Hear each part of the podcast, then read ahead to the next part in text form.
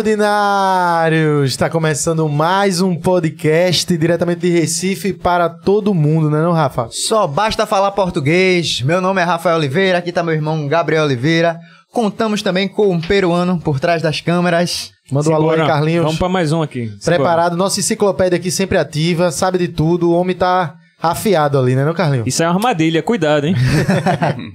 Hoje a conversa é com dois grandes nomes da música popular brasileira. Deu match um carioca e um pernambucano. Bom demais. Eu tô falando aqui de Pedro Luiz e Yuri Queiroga. Salve. E aí? Chegaram tudo tranquilo? Vieram andando, não teve problema com o trânsito, né? Viemos andando nem com rapidinho. trânsito, nem com a chuva, né? Todo mundo liberou. E aí? Tu também não foi chegar... Cinco minutinhos de chuva, só que seria, mas não, É. nem teve. Eu queria dizer que eu tô, é um prazer estar com meus irmãos aqui. Pedro Oliveira, prazer. Familiar. Todo, tô todo mundo em casa, né? E aí, Recife, nesse tempinho aqui que tu tá por aqui, pegou essa chuva, tá com muito buraco. Já caiu no buraquinho. Já, já pisei numa, numa, espocinha, numa espoça, como diria em São Paulo. Engraçado que antes da gente começar aqui, 30 segundos, quando o Carlinhos disse, vai começar, chegou Lula Queiroga, tá aqui assistindo também, ó. Ele chegou pra me intimidar, pra eu ficar nervoso aqui. Trouxe a cervejinha? Rapaz, ainda não. Vamos mandar trazer essa cervejinha aí. A gente pede. Ó, antes da gente começar, a gente tem que agradecer os nossos patrocinadores. E claro que a gente não pode esquecer da Volts Motors. Você que não conhece as motos elétricas aqui de Pernambuco, uma empresa 100% pernambucana é a Volts. Moto elétrica, você carrega na tomada, vai pra onde quiser. Ah, a gasolina tá cara? Tá cara, mas, ó, com a energiazinha. Dá pra tu carregar em qualquer lugar, seja no Shopping Rio Mar, tem vários pontos da cidade, tu não vai nem gastar com energia. Então se liga que a Volts é massa, você vai gostar muito. Carlinhos tava dando aqui a dica, você liga a moto até pelo celular. Então, por acaso, né? Recife não é uma cidade perigosa. Por acaso alguém roubar a sua moto, você pode desligar a distância, ela vai parar no meio do caminho. Então se liga aí, Volts Motors, o QR Code tá na tela, é só você apontar o teu celular pra tela, você vai direto pro site, ou se você estiver assistindo aí, ó, pelo, pelo YouTube, pelo link, pelo próprio celular, vai na descrição que você vai direto pra Volts, beleza? Acompanha aí, empresa 100% pernambucana. É isso aí. E também, Pixbet, Pixbet que tá sempre com a gente aqui também. Você que gosta de um futebolzinho, gosta de fazer uma apostinha, fica ligado lá porque o saque é rápido, como diz no próprio slogan. O nome é Pixbet, né? Então já caiu, acertou, já cai no Pix, faz na hora. Essa semana teve Santa Cruz e Retrô aqui, movimentou a cidade, um monte de gente ganhou dinheiro. tu viu? Tu viu? Ele, ele acreditou. Ele acreditou. Aí. foi, foi. Ele acreditou, não é no Santa Cruz, ele acreditou naquele Pix que ele tava me mostrando. Olha que maneiro isso aqui. Olha que quase que ele caiu. Quase que não, ele de caiu. jeito nenhum. Não dou nenhum real de ah, Cara, pra quem não sabe, aqui teve a, a transmissão do jogo de Santa Cruz, tinha um cara no, no YouTube, velho, dizendo assim: quem, quem fizer o maior pix aqui pro meu canal. Foi o que eu mostrei no a ele. No final do jogo, eu vou devolver e dar dois mil. No final ele sumiu com o canal de todo mundo. Mas enfim, na Pixbet não tem isso não, viu? Você acertou, aposta o dinheiro cai na hora. Então aproveita que são as melhores cotações do mercado. Você pode apostar ao vivo, futebol ao vivo lá. Tá lá rolando o jogo. Aí tu, pô, velho, o Retro tá atacando muito, acho que vai sair um gol aí. Você vai lá e, e dá Então assim, dá uma sacada lá, já tem aqui o QR Code, tem um link também e faz tua apostinha. É isso aí, Pixbet. Obrigado, Pixbet. E também agradecer a Pipoca Box, a preferida de Nena Queiroga. É, E de China também, não é? a empresa Eu- de China. Foi modelo, segundo o Yuri, China foi modelo aqui do. Pipoca Box tá com Recifense, tá em todo lugar. Você já conhece, né? A gente tá no ônibus, no metrô, em casa assistindo um filmezinho ou então no cinema. É nosso parceiro também, Pipoca Box. Agradecer aí. E vai levar também pra Nena, viu? Que eu sei que ela já pediu, não foi? Tem que Mandou levar. beijo pra todo mundo e pediu pra levar uma pipoca. Beijo pra todo mundo, eu quero pipoca. Exatamente. O QR Code também tá na tela. Então, aponta aí teu celular pro QR Code que tá na tela. Pipoca Box, agradecer. Valeu e vamos embora começar. Antes, né, do papo, todo convidado, soube que você é um colecionador do caneca, eu ia dizer cueca, velho. Cueca também, mas. Importante, né? Acho que lacei eu jogo fora. pois todo convidado recebe uma caneca especial e tá tudo pronto. Essa arte tá linda demais. Olha só. Tchau! É, eu tô aqui? Não. Essa Não, essa daí, senão você ia ver antes. Que isso aí! Que linda. Caneca especial aí da, da agência Capi. Que é, É, nosso parceiro aqui, nosso braço da Recife Ordinário. Quem, o artista foi Tiago Artes. A imagem deve estar na tela aí pro pessoal ver, tá? Tá na- Aí, ó, com detalhes agora, aí, ó. Aí, Aí, com Grandona, guitarra de Tom. Capone, é, hein? com a Fly Vida e Tom guitarra de Capone. Tom É. Capone, pensa aí, um negócio desse. Obrigado, Tiago Arte, pela parceria. Valeu. Obrigado, Capi. Presentão aí. Agora vai ficar lá na coleção, na, na, na coleção né? A dúvida se vai pra coleção da roça ou do, do Rio de Janeiro. Ah. Mas, ó, estão em Recife. Estão aí com o projeto Terral. Fizeram show no FIG. Como é que foi? Já, já- já vamos falar do FIG. Muita energia. Como é que foi lá? Conta aí. Demais, demais. O público pirando lá, né? Participando bastante, cantando as músicas, né? Que são releituras da, da carreira de Pedro, nossas em dupla, músicas minhas também. Todo mundo cantando. Teve uma participação especial lá da plateia, né? Teve, teve um maestro, maestro de plateia lá muito bom também. Maestro de plateia. É, ele ficava falando, e aí, pô, é, Interagindo bastante. é assim. gritão. acende o celular aí numa, numa balada romântica que a gente faz. Aí, ah, pode ser os que eles querem, aqui só tem maconheiro. Líder de torcida, né? É, não, depois ele. Aí eu falei, pô, muito obrigado por estar aqui com essa galera massa, esse elenco massa que o festival. Tu é massa também, vocês são massa, pô! Baixo. Mas Pernambuco é isso. Sempre, É, sempre não, tem essa bom. figura, né? Animador de, de torcida lá. É, Não, e foi uma resposta pra gente, na verdade. É o primeiro show que a gente faz do Terral, né? A gente Ah, foi o foi, construindo Foda. essa história, história toda domesticamente, né? Começa lá em casa, o Yuri, quando ia pro Rio, ficava hospedado lá em casa. Começa numa história de um projeto que a gente foi convidado que acabou não acontecendo. E a gente continuou dando linha em casa nessa concepção onde a gente tocava tudo. E depois cada um continua na sua casa. E apa- apareceu essa oportunidade de lançar esse ano. Só que a gente não tinha feito show ainda. E começar num- numa responsa de um É, palco como o foi. Garanhuns é, foi, foi bonito. Sem pressão, né? Começar Não, assim. Zero pressão. Juntando com a, com a saudade também, né, do FIG, a gente que já tinha tocado com outros projetos, né, algumas vezes no FIG e ter passado todo esse período de pandemia É. sem poder estar subindo naqueles palcos, estar visitando aquela cidade, né, que sempre dá aquela nostalgia quando a gente dá aquela volta ali no parque e tal. Eu imagino que a galera tava agitada. né? Tava, tava. Depois Mundo- desse tempo todo. E foi um festival gigante, né? É. De, de, de duração e, e de elenco mesmo, gente pra caramba. Muitos Foi. palcos, né? Não sei, eu não me Muito lembro legal. às vezes que eu vi se tinha tantos palcos variados. é, eu também né? fico- eu fiz esse questionamento. Eu É. achei que o FIG desse ano foi. É, eu acho que fazia que deu 30 uma anos tinha essa história de fazer um, do- do- dos curadores de fazer o maior festival de todos, os- o maior FIG de todos os tempos. Não tinha essa pilha, né? Pô, que massa, Foram, velho. do- foram dois anos é, Sem. sem, né? Tá, faziam uma, umas açãozinhas online, né? Alguém tocando que eu me lembre. Mas a volta agora, a volta é muito bom. Tô esperando o carnaval também, né? É. Essa volta do carnaval vai ser. Agora, viu, o Terral eu já tá- eu tava escutando, traz umas questões bem sociais, ambientais. Eu curti pra caramba a letra, assim. Sempre com. Sempre, sempre moderna, sempre diferente, trabalhando pra uma linha assim que a gente faz. Eita, pô, esse som aqui é tão original, isso aqui é tão diferente. Não, e em relação às letras, eu até anotei uma, velho, que eu achei foda, que é, que é o refrão, né? Que vocês citam na música, né? De Por- do Porto Alegre ao Acre, a pobreza só muda o sotaque. Ah, ah. Eu achei muito foda É, isso. não, quando a gente começa a mexer com essas músicas, eu e o Yuri, a gente fica um pouco, né, assim, caralho, essas músicas eu fiz. Umas eu fiz há, sei lá, 25 anos atrás, a gente fala, isso ainda tá na ordem do dia, né? Isso Pois é, um velho. pouco lamentável, né? Mas ao É. mesmo tempo a gente pegou essa força pra empurrar, precisamos falar disso de novo. E o Yuri, pô, que é. Vou fazer um elogio aqui público, é master na- na- no, no- no jeito de produzir mesmo, no- na sonoridade que eu acho que ele é muito muito tem muita assinatura na- na- na- no tipo de, de, de produção que ele muito faz autêntico, né? muito autêntico ele foi buscar mesmo uma, uma- músicas que, que eu acho que até que ele curtia na- nas formas originais lá com a Plap buscar outra maneira dessas músicas falarem de novo só que com outra outra roupagem que, e que não perdesse para aquelas Sim, né? isso, é, muito foda. pô, isso é muito interessante, Um porque... desafio. Mas é o que eu mais gosto, assim, como, como produtor, é, é buscar, né, uma outra versão completamente diferente na faixa calcanhar também, que foi a terceira, terceira versão que eu produzi, né? Hum. Que foi lançado primeiro com Ilana, minha irmã, e depois Elba Ramalho também gravou, e a gente já fez uma versão totalmente diferente da de e agora Duas essa produções terceira... dele. Ah, essa foi sacanagem minha. Eu falei, pô, pô eu queria, queria cantar o calcanhar. Pô, tu tem coragem de. eu você que já buscar uma produziu duas vezes. também, mas eu, mas eu gosto desse, desse tipo de desafio, assim. É, Pedro é um cara, agora eu vou mandar o elogio. Vai mandar a bola de volta. Pedro é um cara que, que pra mim é um grande mestre, assim como, como Lula, como.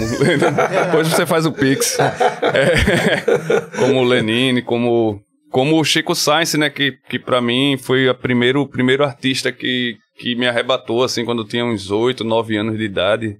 É, que eu fui apresentado ao Francis Berdeli, eu lembro do, do CD com acrílico laranja ainda, assim. Ah. Eu tinha pra essa mim, versão. como criança, Ah, assim, é. quando eu peguei aquilo, eu digo, existe isso aqui. E rei. quando botei no som que saiu, eu vim com a Nação Zumbi aqui, o Maracatu.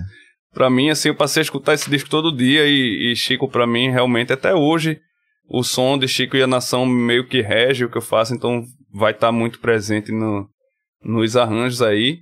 É, e, e Pedro também com a parede, quando, quando eu descobri e quando pude até me aproximar e ter acesso a tudo, eu, eu digo a ele que eu não só ouvi, como eu estudei, assim, como eu estudei todos esses mestres e, e assim, para fazer essas versões com ele, quando a gente tava já trabalhando, eu fiz, parceiro, essas músicas são tão atuais ainda nele, infelizmente, né? que é essa Pois é. linguagem que eu acho muito parecido também com a linguagem de Chico, da, da observação social, Social, né? Urbana, total. assim, e ao mesmo tempo sobre a natureza, sobre o mangue junto com o urbano, né? O Homens e Caranguejos, de Josué e tal. É, então eu acho que tem essa semelhança. E aí no som também, tanto eu acho que tem um pouco dessa semelhança com a linguagem da música é, feita aqui em Pernambuco, que é a música universal, quanto também com outro mestre que, que é Tom Capone, assim, que foi também quem me inspirou para produzir, né? Uhum. Para virar um produtor musical. Quando eu entendi o que eu queria realmente fazer dentro das várias vertentes da música, assim. E Tom é um cara que trabalhou muito com Pedro. E muitos amigos, quando eu chego no Rio, sempre tem alguém que conta histórias dele, que eu não pude conhecê-lo pessoalmente. E essa guitarra, essa Flying tá nessa foto, né? Ah. É, essa Tom me deu. Ele foi tocar com a gente no Free Jazz em 99. Tocar com a parede, com- comigo com a parede. E aí na passagem de som, o, o, o cabo man tropeçou no cabo da Flying V. Era dia do meu aniversário, ela caiu. Cara, pau, aí só via aquela mão da Flying V cheia de corda. que presente. né? Aí, aí chegou. Não, aí eh, quebrou, né? Ele mandou trazer uma outra, pediu pro Rô trazer uma outra, e aí chegou, era meu aniversário, ele chegou com um bolo de aniversário no camarim, ele me deu a Flying V quebrada. Ah. e aí eu colei, cara, o cara que, assim, o cara fez uma cola nessa Flying V que, assim, nunca, nunca soltou, acho que também na benção por ele ali. E toda vez, eu já usei ela algumas vezes, mas no terral ela foi estrela em alguns momentos, né? Não só na foto, mas, pô, tem o, o solo ali do, Tem um solo de Batalha Naval, que lá no, no- pro final da música tem um solo de guitarra que eu lembro quando eu tava tocando, lá no agudo, assim, eu puxei um bend e fui esticando a corda até onde ela pudesse aguentar, assim, ela tem um sustain muito grande essa guitarra. Aí eu fui até onde ela não foi mais e a nota continuou soando. E aí eu comecei a descer ela, então fez. É homenagem, que é homenagem ao gordinho que era dono dela. É incrível, assim, a O guitarra. Luthier é bom, viu? O Luthier É, é, o bom. Luthier é É, bom. eu, eu testei, eu fiz o Eu fiquei Então- pensando nisso aí, porque a guitarra, eu que sou guitarrista, porque normalmente as pessoas não fazem ideia, mas é, a Gibson Flying V é um instrumento muito caro. É bem caro. Eu fiquei assim. Um presentão. hein? quando falou que quebrou, eu fiquei, caralho, chega a dar uma dor, dá uma pontada no coração. É. É, se fosse pra ela partir de novo, teria partido nesse Nesse, solo aí. é, nesse solo ali, não, ali- Agora ela tá intacta. Valendo. Foi a prova, a prova da cola. E tem uma coisa legal que ele estava falando de tom, eu acho que é uma inspiração para ele, mas eu acho que é muito diferente o resultado. Mas tem um- uma qualidade para mim que é semelhante, que o, o Yuri é um produtor muito auto- autossuficiente. É. Ele é capaz de tocar as várias coisas, programar e mixar. Inclusive o, o, o Terral Estéreo, eu botei a pilha para ele, cara.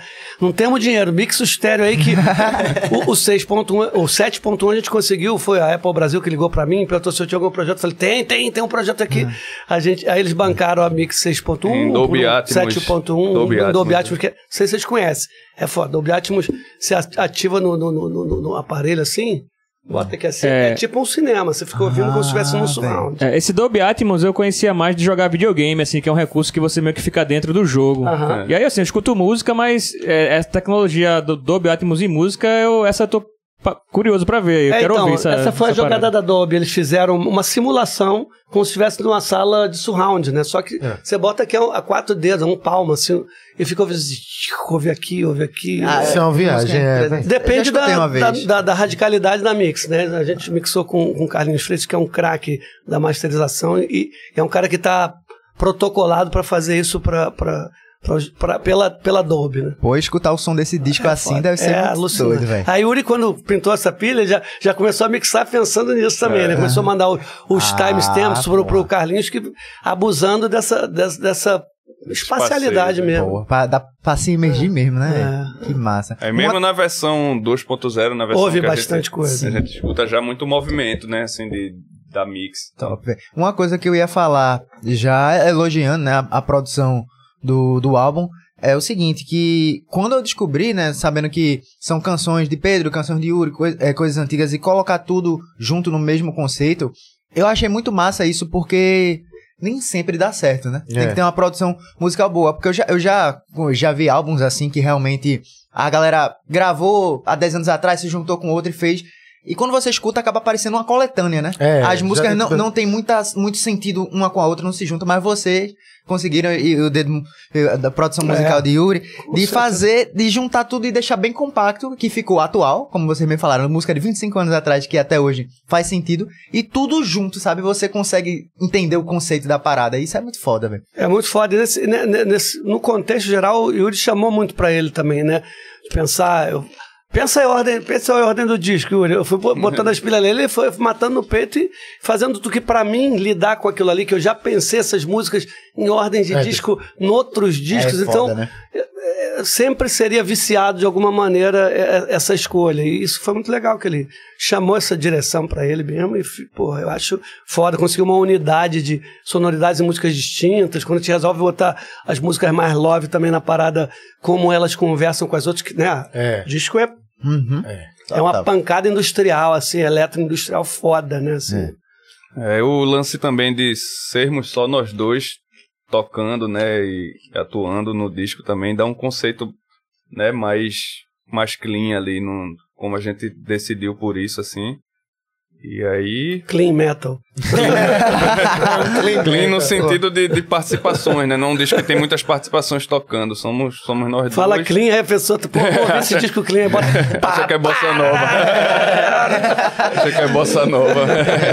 Velho, mas destrinchando mais essa ideia do, do, do Terral, assim, que vocês falaram que foi um projeto que começou com outra pessoa e depois vocês co- continuaram. Como foi, assim, que surgiu essa ideia para que vocês estão, estejam hoje aí nesse, nessa ideia? O André Midani, que foi um cara mega importante na indústria fonográfica do Brasil, o cara que criou a Warner Brasil, antes era da Polygram, fe- é, fez muitos discos importantes com gigantes da MPB, com Erasmo, com Elis, com pessoas, é, com Caetano, com Gil, João né? Gilberto, Jorge João Ben. Gilberto, é, o cara, o cara é uma história. O cara veio pro Brasil e, e fez uma revolução na indústria musical.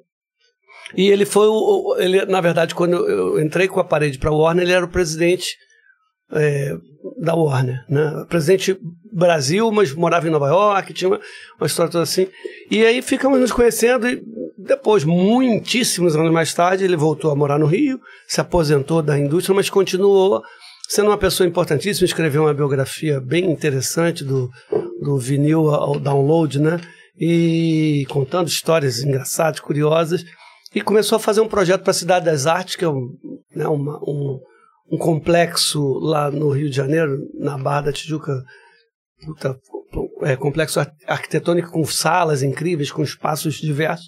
Ele começou a fazer um projeto chamado Inusitado, onde ele convidava artistas para fazerem coisas que não eram exatamente aquilo pelo, pelo, pelo que eles eram reconhecidos. A Zélia Duncan fez é, com o Morelenbaum, Jaquim Morelenbaum, só Milton Nascimento, só violão e cello. O Frejá fez um violão e voz que ele nunca tinha feito com os hits dele. A Paula Toller releu uma outra parada, que não me, enfim. Aí ele falou, pô, eu queria que você viesse fazer um negócio para lá. Eu comecei a... Aí o Yuri estava no Rio, eu falei, pô, tem uma ideia do Midani, vamos tentar fazer um, um remake de algumas canções minhas que tem uma pegada mais social, assim, que era o que eu tinha proposto a ele.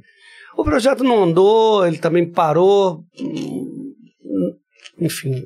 E aí a gente não, a gente não parou. A gente começou a fazer lá em casa e o Yuri começou Depois que tinha começado, É, a gente, pô, é, tomou gosto. que- Tomou gosto. É. E tem, tem essa coisa que não só aconteceu no Terral, como nas outras diversas coisas que a gente fez junto, projetos pontuais. É, a gente funciona muito fácil. É muito fácil. A gente, né? Um manda pro outro, ele manda uma ideia, ele bota uma provocação, eu vou lá e toco. Eu mando um negócio, um violão com clique, ele vai lá e já veste com uma orquestração. É foda, assim. é. Eu acho que nunca rolou. Que poderia, pode rolar, né? Assim, de, de tipo, porra, isso aí não, isso aí não tá legal. Mas sempre tudo que a gente manda. Bate, acaba, né? Porra, isso aí é exatamente isso aí mesmo. Vamos E aí, se vocês ouviram, eu já vou botar, porque no, no, no- no Mão e Luva, que é né, uma música que eu fiz pra Adriana Calcanhoto lá no Mauri- Marítimo e a gente regravou também no, no Terral, vocês vão ver que o cara toca.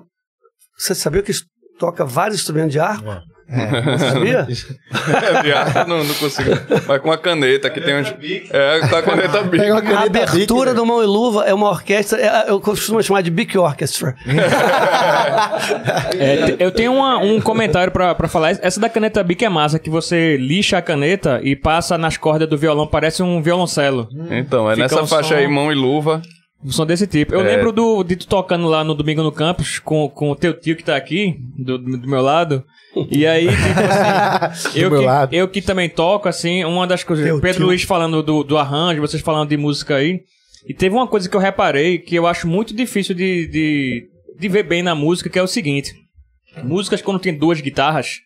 Geralmente heavy metal, essas coisas assim, tem muito. E é muito barulhento. E às vezes é muito difícil tu. Tu Distinguir. distinguir os instrumentos. Tu vai perceber quando tem um solo, outro faz a base, É. esse tipo de coisa. E nesse show que eu vi, eu lembro que tinha outro guitarrista, era um cara mais coroa, não, tu deve lembrar Lulu dele. Oliveira, deve ser. É, e aí Lulu. vocês tinham um lance de tocar, velho, que uma guitarra falava com a outra. Uma Isso. falava, outra respondia. Completando, né? Uma falava, outra respondia. Ele dizia isso, vamos tentar parecer um só. É. E Né, aí né? eu ficava vendo assim, eu, eu nunca vou me esquecer disso até hoje, desse arranjo. E eu ficava sempre, eu sou meio é, que é criterioso, assim, eu fico sa- sacando show, eu reparo muito nos músicos, assim, eu sempre fico vendo o pessoal tocando. E eu ficava vendo aquilo ali, eu fiquei, nossa, que negócio foda, velho. Eu achei realmente. Enfim, já presumo aí que vocês, né, usando todo o conhecimento aí, que já seja uma coisa. Ouçam, fora ouçam. Luva que a orquestra é o rapaz. É, essa a gente também chamava, a gente chegou a gravar já em disco de Lula em altos e baixos, né? Tem, a gente chamava também de cello de pobre. a gente não tinha como colocar o cello, o cello vinha na caneta Cello ali no violão e, e acabava causando uma sonoridade diferente, mas que dava aquela sensação orquestral, diria. colocando um reverb também, uma coisa assim. Mas Yuri, tu tava no Rio, tu tá morando no Rio, é? Não, eu tô aqui em Tá no Recife, mundo, né? em São Paulo. Te- Tenho ido muito pra São Paulo fazendo os trabalhos lá, mas tô aqui. Com Mas esse encontro-. Tu já tava aqui, foi pra lá, como foi? É, nesse- nessa época eu morei no Rio também, mas isso começou, esse encontro pouco antes até de morar no Rio. É, quando eu tava produzindo o disco de Elba, eu acho Sim. que o do meu olhar pra fora, Uhum. que aí eu ia muito pro Rio gravar esse disco de Elba. E aí dizia, Pedro, eu tô aqui no Rio, vamos aproveitar esses dias, produzir alguma coisa. Às vezes eu pedia minha passagem dias depois, aí ficava mais uns dias lá com ele gravando e tal. Uhum. Caramba, velho. É, Foi uma residência artística dentro de casa, né? Foi. Aí, às vezes, quando chegava antes, já ia lá pra casa, depois ele ia pro hotel do, do- da gig. Às vezes, quando eu esticava, ficava lá em casa. E aí, nesse intenso, a gente conseguiu produzir muita, muita coisa, né? Assim, que a gente fazia um, um intensivão mesmo dentro de casa. Acordava, já ia pra lá, começar a gravar panela. E, e compor também, guitarra. né? É, músicas que estão também no disco, como Sangue Soa, Terceiro Mundo, É, Filha projetos de terceiros, como, como da Maria Pinkusfeld, que a gente fez o. É. Ele chegou com uma música que eu acabei me metendo lá, virando parceiro. Falei, essa música é boa, acho que eu vou virar parceiro. Era sem temer. Sem temer, né? Que a gente na época até produziu lá em tava- casa. A gente tava Luquinha, derrubando eu, o ele e o Temer. Luquinha. Era Eu- sem Temer. É, sem- sem Temer. Era eu, tu e Luquinha. É, Luquinha só, né? gravou algumas Só, percussões só nós também. três, né? Do Tocando a dos faixa Prazeres. É, só nós três. A gente fez também uma trilha sonora para o desenho infantil, né, argentino. também. Ah, é pra um- um- uma série, na verdade, Uma chamada série. Hugo e Serena. É um menino que é amigo de uma baleia. Ah. E aí o Ney gra- cantou comigo uma canção que eu fiz, chamei Yuri também pra produzir. Gravei umas coisas em casa, mandei pra ele. ele... Um Desenho animado argentino, É velho. muito legal. É, é uma, uma produtora incrível de lá com. Tem, tem um- um- uma coisa meio é, educativa, infantil, mas com uma coisa é, engraçada também. E aí tem uma versão de, de- de- da metamorfose de Kafka para criança. Sim. E esse, na verdade, eram, eram esses dois personagens, o Luiz e Serena. A gente gravou, o Ney cantou comigo, o Yuri que produziu isso tudo também. E como, como veio, assim, a proposta de- dessa trilha? Foi meio inusitado pra vocês por ser de um gringo, assim? Foi um produtor, um dos produtores que trabalha com o Ney na estrada que me procurou, gosta, do- trabalhou quando eu fiz, eu fiz um projeto com o Ney, né? Eu e a parede que chama Vagabundo, um projeto de disco, DVD, que ficou uns dois anos na estrada, que é bem legal, bacana. E aí ele é um cara que me curtia como compositor e teve essa ideia, pô, você podia, você podia fazer uma música para aqui? Eu tô, conheço as produtoras brasileiras que estão lidando com esses produtores argentinos que são incríveis, eu não me lembro o nome da produtora agora. E aí eu me, começaram a me passar um briefing, comecei a conversar com eles, fizemos um, umas videochamadas e me passaram tudo que eles imaginavam. Aí eu fiz a canção, fiz um, uma gravação demo em casa, algumas coisas disso o Yuri aproveitou também na, na Ambos produção. já trabalhavam com trilhas, né? Já Sim. tinham feito trilhas. Sim, é, já, fiz, já fiz trilha de cinema, trilha de teatro, já fiz bastante. Não tem essa competência de produtor final do Yuri, mas tem ali uma, é, uma, uma inserção nesse, nesse território. também. Vocês aproveitaram esse tempo juntos pra fazer várias e várias coisas, né? Sempre nesse. che- Chegava lá, produzia, voltava, fica nesse vai e volta tu pra cá, Yuri. Tu fica É. lá e cá. Só vive no mundo, né? É, sempre onde, onde convocarem. Tem uma, tem uma parte interessante que aí no meio desse processo, é, Pedro teve a ideia de trazer Batman Zavarese, que é um, um diretor, um artista visual, assim, que é, que é impressionante, é um gênio, assim. Né? Ele convidou pra, pra ver, ó, Batman, chega aqui pra ver o que, é que a gente tá armando aqui, mostrar Foi a ele. primeira pessoa que a gente mostrou, Foi. pra quem a gente mostrou. Né? Que aí veio. é, é, Batman chegou com várias ideias, assim, ideias assim que, que para mim é, eram muito grandiosas, assim, né? Que, é- que é como ele pensa mesmo. Ele pensa tudo assim, coisas que eu não estava acostumado na Aham. época de, de ver, assim, de telão, de imagem, de sync da, da música com telão, com a iluminação. E, e, e, e ele sacou também que nesse som eles têm vocês dois, mas tem um, um, um totem aí, uma coisa sonora aí no meio, no meio de vocês que eu acho que podia estar representado de alguma forma. Né? Ele trouxe É. muitas ideias artísticas visuais, assim. É. Que a ideia era essa mesmo. Ele dá, o- primeiro dá a avaliação dele e depois dá um toque de visualmente como poderia ser aquilo. E como tinha uma porrada de coisa que a gente tinha gravado, nós dois, e não tocaríamos, escolheríamos algumas coisas para tocar e o resto ia ser tocado pela máquina, que na época a gente nem tinha, né?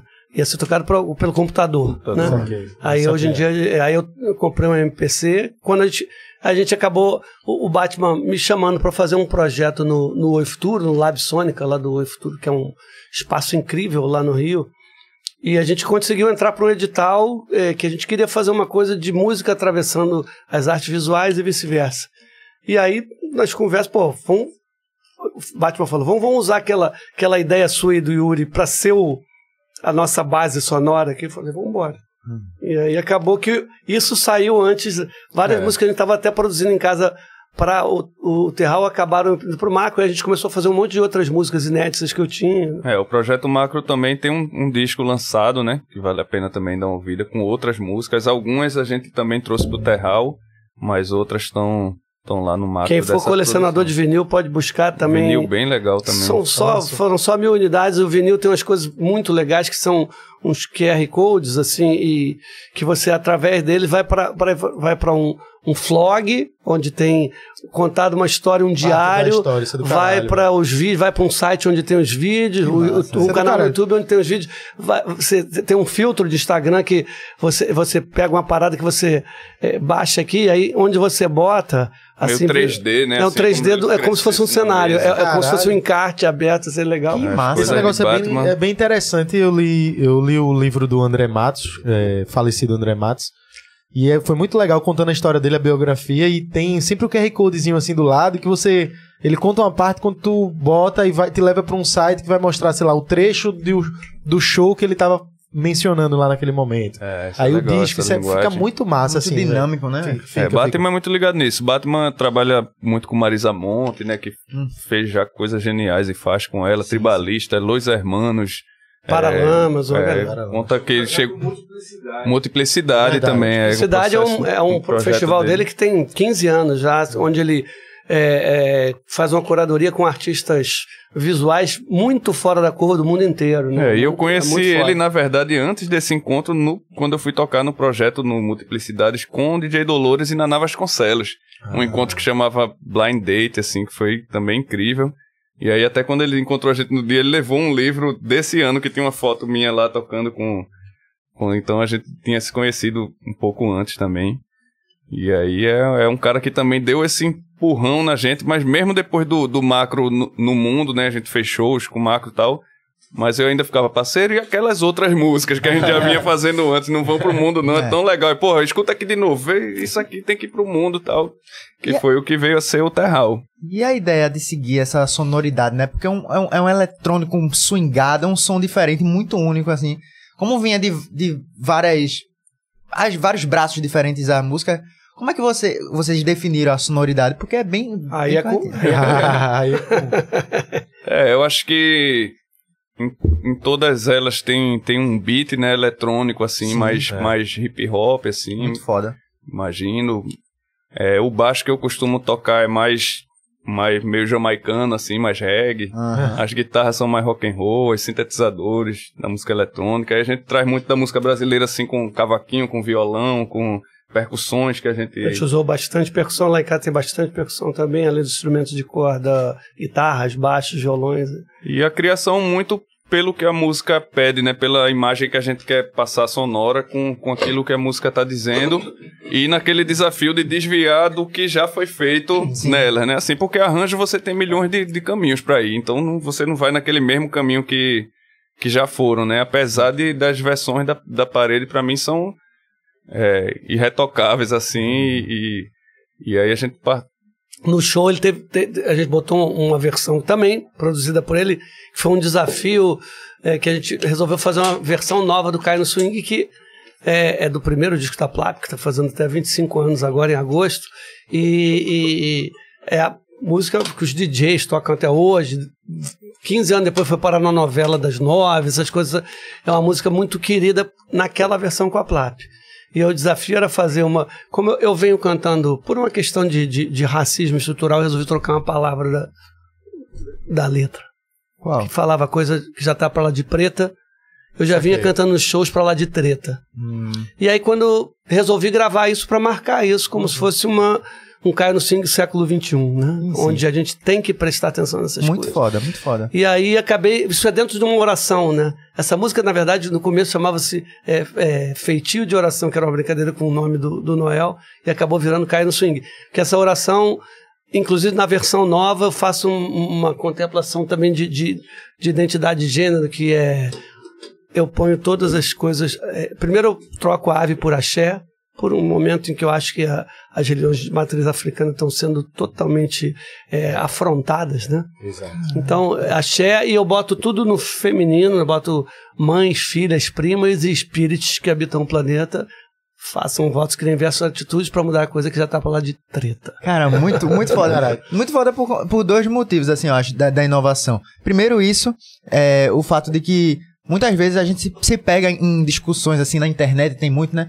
De, de reviver o passado e, e coisas que, que tinham no passado, só que ali era uma outra sociedade, uma outra forma de pensar.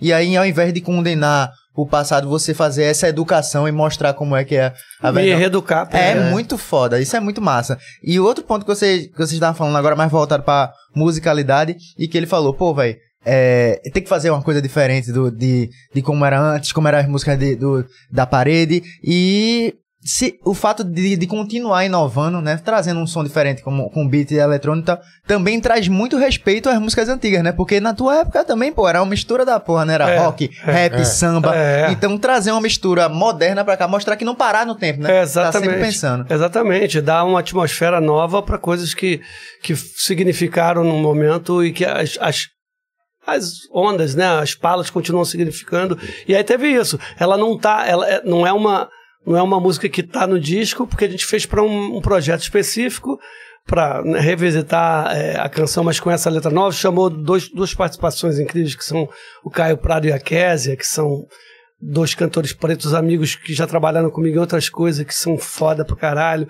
Jogou uma, né, a sonoridade num outro lugar. E, acabou virando um clipe que a gente ganhou um edital. Isso foi feito durante a pandemia. O Caio no Swing foi todo feito foi no isolamento, né? E aí a gente foi gravar, ainda estava gravando de máscara, tirava pra, pra cantar. E depois a gente ganhou lá, a minha produtora Elo, ganhou, a gente conseguiu ganhar um edital da Funarge também, tipo de Lei Aldir Blanc, e, e fez um clipe novo do Caio no Swing só com pessoas isoladas. Uma família de duas atrizes amigas que tem três filhos juntas em casa, né? gravado em casa, ia na casa deles um, um entregador, um motoboy, uma, uma pessoa que trabalha num salão de beleza. E como é. E no meio da pandemia, como é que eles estavam lidando com aquilo, né? E caindo no swing, isolados nas suas casas. Bem, bem legal. Acabou, né? E a gente trouxe pro show. Essa canção é uma produção também do Yuri e que a gente trouxe pro show, tá, tá ali também. É, Pedro sempre foi também, é, na carreira dele, acompanhado por muita percussão, né? Assim, o, o Pedro Luiz e a parede, o monobloco. Sim. É, Não satisfeito com a parede, aí veio uma nova. e aí, como a gente decidiu trabalhar mais com eletrônico também, eu acho que foi, foi muito interessante trazer a voz dele, né, a presença dele para esse mundo mais da música eletrônica, dos beats e tal. E aí, isso aí por si só já, já traz para um outro. É. E aí a, a preocupação foi com esse beat eletrônico que tem a tendência de ser mais duro, swingar ali, né, com, com as síncopes, swingar como uma percussão, né.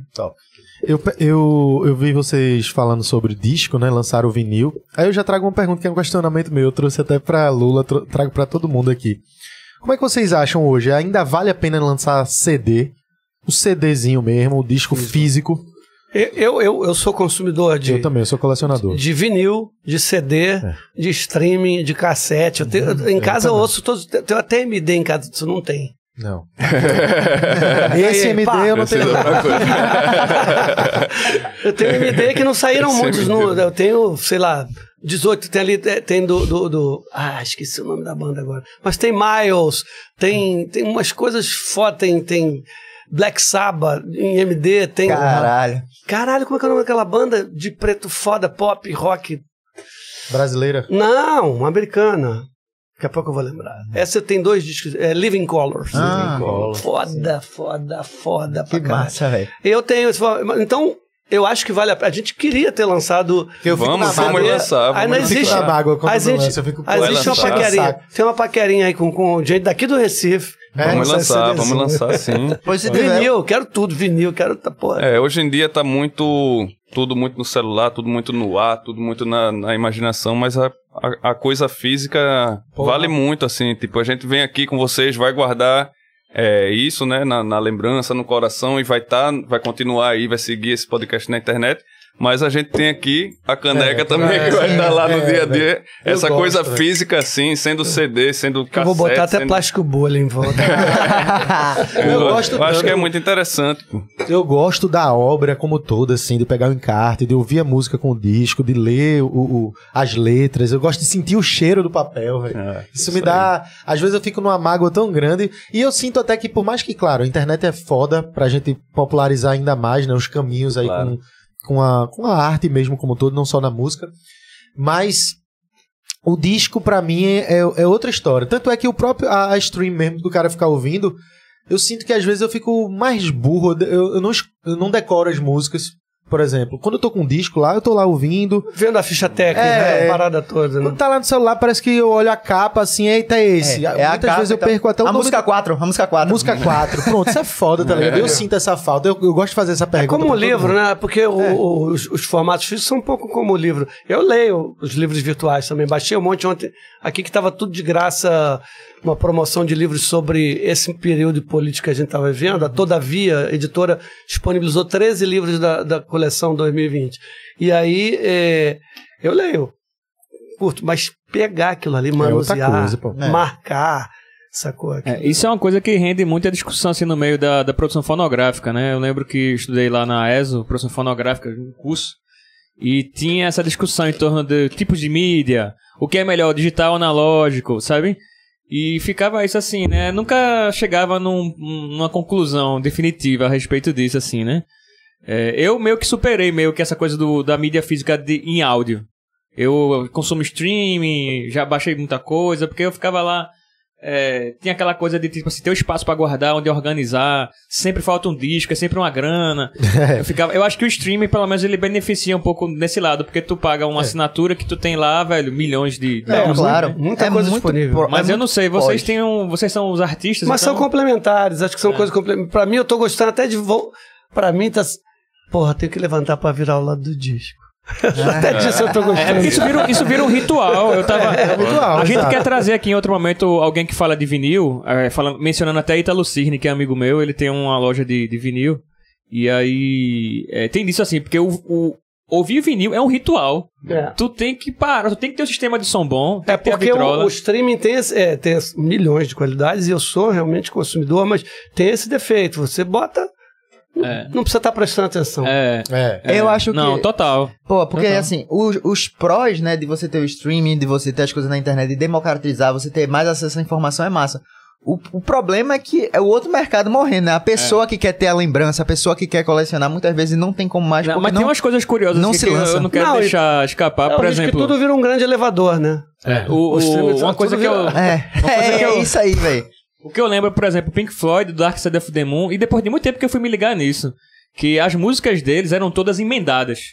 Então, tu, quando tu escutava o disco, não tinha um intervalo de silêncio entre as músicas, eram, eram são todas coladas, né?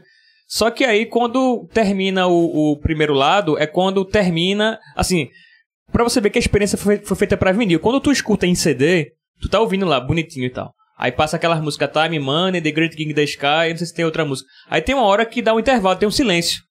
Aí para.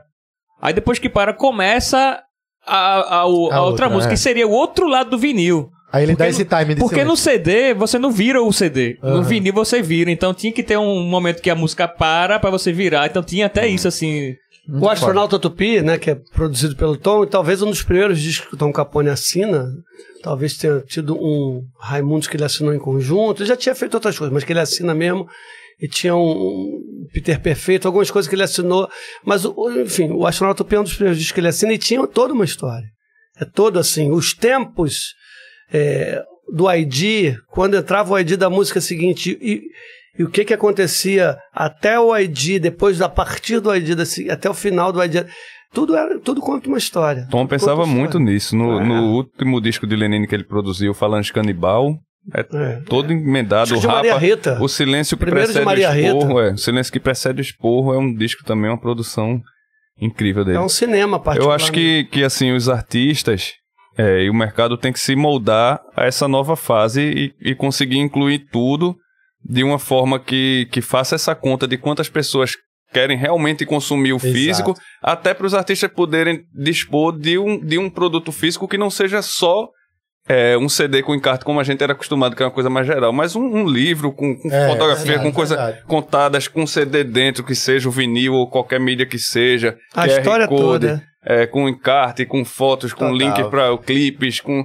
e para quem realmente é, coleciona e aprecia e quer ter esse físico, a indústria entender quantas são essas pessoas, que, o- qual é o preço disso para mandar fazer, É quanto é, porque que vai. caro também, né? Porque assim, o streaming não vai É deixar caro. de existir. Mas é público específico. Os, os coisas físicas, dá para apostar nisso, porque é um. Dá para apostar nesse investimento que é público específico que compra. É, não é um negócio que tá lá. precise. Pode ser mais caro porque o cara quer ter aquilo. Sim. O, o Radiohead mesmo é genial quando eles chegaram com um disco e, e disseram pague quanto quiser, quanto puder. Eu lembro disso aí. E, e disso, colocaram um É, disco. Aí você comprava por um real, velho. É um dólar. real, mas tem Então- fãs que botaram dois mil, reais, dois mil dólares e quatro mil euros. Equilibrou. Porque o cara diz, não, aqui é Radiohead e eu quero, quero também chegar junto, que eu sei que um monte de gente no mundo todo não vai poder chegar junto, mas se brincar eles ganharam mais com essa... Com Ação, essa né? Lógico que Radiohead é Radiohead, né? Não vai fazer isso. mas esses grandes artistas podem começar a pensar nesse... A gente tem que fazer o contrário. Quem caminho. quiser pagar 100 mil reais, ele tá. Tem, um, por exemplo, nessa história do disco, só pra fechar, tem uma história bem humorada do, do SEC no, no olhar brasileiro, que não faz sentido se não for um vinil. Porque no final do lado A, depois da última música, né? Quando você já acabou a música, ele. Vira, amor, vira.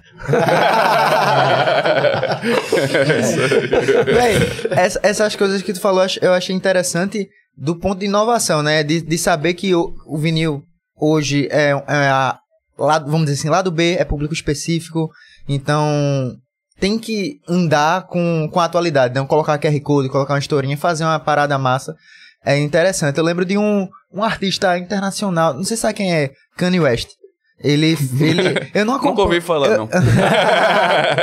eu, eu- eu não acompanho, mas eu vi que o álbum novo dele Foi uma doideira. Ele não lançou em, em streaming em canto nenhum. Ele disse, se você quiser ouvir, você vai ter que comprar esse dispositivo. Que era tipo uma JBLD. É uma tentativa. Aí, tipo... Físico, era? É, Era? Aí É uma você- caixinha de som caixinha já com, com várias funções. É, aí quando tu compra ela, você só escuta o, o disco nela e tu pode mexer. Por exemplo, tu, tu, tu, mi- tu, mixa, tu, tu tira a base e só escuta a voz. Aí depois aumenta a voz, bota só pra escutar doideira. o instrumental e tal, pra ficar vendo várias versões da Achei música. criativo pra caralho. É aí. criativo, agora é caro, né? É, eu ia dizer isso. É caro. Então, mas é custaria. uma tentativa, é um, é um, é um É um passo enfrentamento, disso. enfrentamento. E é o tamanho do artista que ele é, ele pode fazer É. isso, né? Não é uma coisa geral. Mas eu, eu acho interessante pensar, começar a pensar e agir, cada um no seu, no seu tamanho, né? Assim, pra Sim, até sim. vir uma, uma ideia aí. E genial. equilibrar, velho. Porque assim, eu acho assim, um dos pontos, pô, a internet, democratização é massa, mas equilibrar as coisas. Por exemplo, hoje em dia, muito, muitos músicos fazem música hoje de um minuto, que é só aquela parte que vai ficar no, no TikTok, né? Pra, pra,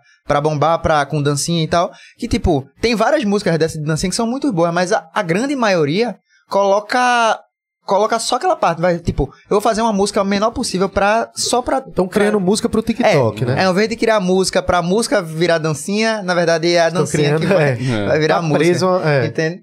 Eu, eu acho, eu, eu quando eu disse naquela hora que às vezes eu me sinto burro com a stream, é porque eu tenho essa sensação e eu me esforço para não ficar nesse nesse ciclo que é o seguinte. Antigamente, eu acho que pela, pela dificuldade de você ter acesso à música, por exemplo, aos discos que eu queria, tava falando on- ontem, não, ontem, ontem aqui com o Antônio Araújo, guitarrista do Corsos, tava dizendo assim, antigamente eu ia num- numa loja de disco eu chegava assim pra João da Blackout, Alvete, é, e dizia assim, porra, esse disco aqui é o quê? Gostei da capa. Eu dizia, ah, esse aqui é assim, assim, assado. Eu comprava sem ouvir. Chegava em casa, colocava, às vezes era massa, às vezes era uma merda, eu voltava e dizia assim, ei, João, troca aí, não gostei não. Eu quero ficar com a capa, mas... É, fica com a cara. Mas, vem, que doideira, assim, você, eu ia atrás da parada, buscar, você tinha que correr um pouco atrás. Eu acho que agora tem tanta música, tem tanta coisa, porque você clica aqui, bota o nome, acabou. Que isso às vezes, isso acontece comigo. Eu tenho dificuldade, às vezes, de ver o que é que eu vou ouvir. O que é que eu vou botar aqui? Ah, tem isso, tem aquilo. E eu fico naquela. Quando eu Tanta chego lá coisa. que eu olho meus discos, eu. Pô, esse aqui, tiro, esse aqui é foda. E eu escuto o disco inteiro. E, e isso comigo, que eu curto, tá, ainda sou colecionador. E tem muita gente hoje que, que praticamente só tá cheio de música lá, não sabe o que ouvir. É como se a gente tivesse tudo e não tem nada. É como se a galera, tá, pô, tu tem acesso a tudo e tu tá ouvindo só as mesmas coisas que estão no mesmo caminho, assim. Sabe? É por isso que eu trago, eu, tra- eu trago esse assunto. Eu queria que saber aí. É, eu, eu, assim, quando surgiu o MP3, é, tinha- na época, Tem o Discman. é, lado. casar e as coisas que a gente cons- conseguia baixar a música na internet foi muito polêmico, né? Tanto é que André Midani fala muito na, no final do documentário que eu vi do vinil ao download, ele chama Ronaldo Lemos, Creative Commons. É, na época eu já, já tava tocando por aí, por exemplo, o Mombojó aqui de Recife, quando surgiu com nada de novo e, e os caras chegavam assim com CD, aí, porra, não pode comprar não, mas baixa lá no nosso site e tal, e, e isso foi, foi criticado, né, dos artistas cederem, mas eu, na minha lembro. cabeça, como um consumidor e um cara que vinha se tornar um, um produtor e um moleque que, que tava assim querendo baixar, tu ouvir é, tudo. conhecer as coisas, ter acesso. Eu ficava imaginando o quanto isso era bom também, o quanto eu tive acesso a É. tanto é, tanto disco de, de, de outros lugares assim. E eu ficava imaginando, porra, um dia eu, eu faço um disco. Um moleque, sei lá, um nigeriano que por- quiser ouvir o Terral hoje, seja pelo YouTube, seja por Isso é que é foda. se ele tiver acesso ali à internet, Isso ele é pode chegar e, e- e- e- Antigamente era só se você tivesse o disco, comprasse. aham. Se você tivesse acesso a comprar, porque se chegasse ali perto de você, porque nem a gente não conseguia distribuir assim. Hoje em dia tá lá na rede para todo mundo, então. Mas é, tem umas maldades da indústria ao mesmo tempo, né? Que, por exemplo, eu tenho um iPod cheio de coisa ainda lá. E não, não tá na metade dele, que era um iPod de 160 GB. Ele tem 80 GB, botei coisa pra cacete dentro dele. Já imagino o que tu vai falar.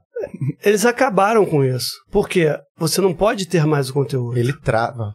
Não, eu tenho ele lá, mas você não pode ter mais. O conteúdo não é mais seu, Você é não alugado. baixa, você não baixa mais, não é isso? Exatamente, Você é alugado agora. É. É Ah, isso alugado. Ué, tu É. tem alguma coisa. Se você parar de pagar o Spotify, tu perde É. tudo que Ah, você pagou. É porque tempo todo. antigamente você E comprava. mesmo, é, exatamente. Você baixava a música pra você no iPod, seja no iPod Exatamente. clássico ou no iPod Touch. Eu tenho também um Exatamente. iPod, você tem que baixar. Aí você baixava, você Ficava ouvia. lá, Agora né? Tá lá com o meu computador lá onde eu tra... onde Acabaram trabalhou. com isso. Acabou. Você não é mais dono de porra nenhuma. Você aluga. Total. A não ser as coisas que você comprou fisicamente. Ah, o- mas o Terral vai sair em disco, né? Vai. Vai, vai. E, assim, a gente não... que sair. Vem não- trazer aqui, vem não trazer. pode, não pode é, dar spoiler ainda que a gente vai tentar fazer com que aconteça, mas a gente tem ideias de outras mídias físicas também, não É. como nosso amigo Kanye West, nem, nem como o Radiohead, mas ao nosso modo e o nosso tamanho, a gente tem algumas ideias aí de, de chegar para o público com, com produtos A gente vai fazer né, uma, uma- uma outra versão que é o Queime Este. Game este. Quando ele É falou assim, ladeira. E Yuri falou assim: eu não queria dar spoiler, não, pensava que ele ia dizer. Mas eu tô Mas- aqui, ó. mas eu tô aqui com a caixa. A A gente- caneca do terral Ah, aí. Teve uma coisa que eu, eu lembrei ali atrás que, que a gente eh, foi, foi multiplicando os assuntos, mas quando o Terral ficou pronto agora, né, e que saiu e que tá lindo e que a gente tá indo pra estrada, eu falei pro Yuri, falei, puta merda, mas agora deu uma vontade de fazer um disco só de inéditas com essa onda. Tá rolando esse, essa conversa, porque diz que são releituras, né? A gente, pô, vamos, vamos enterrar o 2 aí com, com as inéditas agora, né? E a capa do disco é sensacional, velho. Foi uma conversa também com um cara incrível, com o Antônio César, que é um, um, um um designer que o Yuri aproximou do projeto. A gente foi conversando, conversando, tendo, né, fazendo os brainstorms com ele, foi ajustando, foi bonito. processo. É, né? Recife é ordinário pra caramba, né? Como é no Rio também, que os guri com a, com a prancha de isopor ali. E, e assim, no momento que ele tá ali na onda, o mundo é outro, como se ele fosse. Ah, e quem já está aí no YouTube do assistindo, outra coisa importantíssima, são os visualizers. Sim. Cara, a gente tem dois parceiros, um daqui, outro lá do Rio, um que é parceiro do Yuri, outro que é meu parceiro, que cederam imagens incríveis, são dois puta fotógrafos subaquáticos.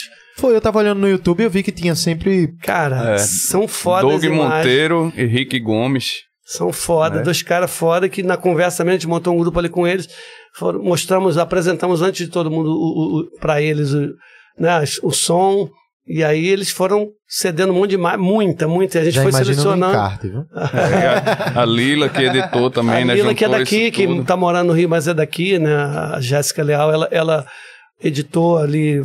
Na verdade, era pra ser 40 segundos cada um, só que deu tanta fissura que aí tem uma hora que entra em loop, repete e a música fica inteira lá.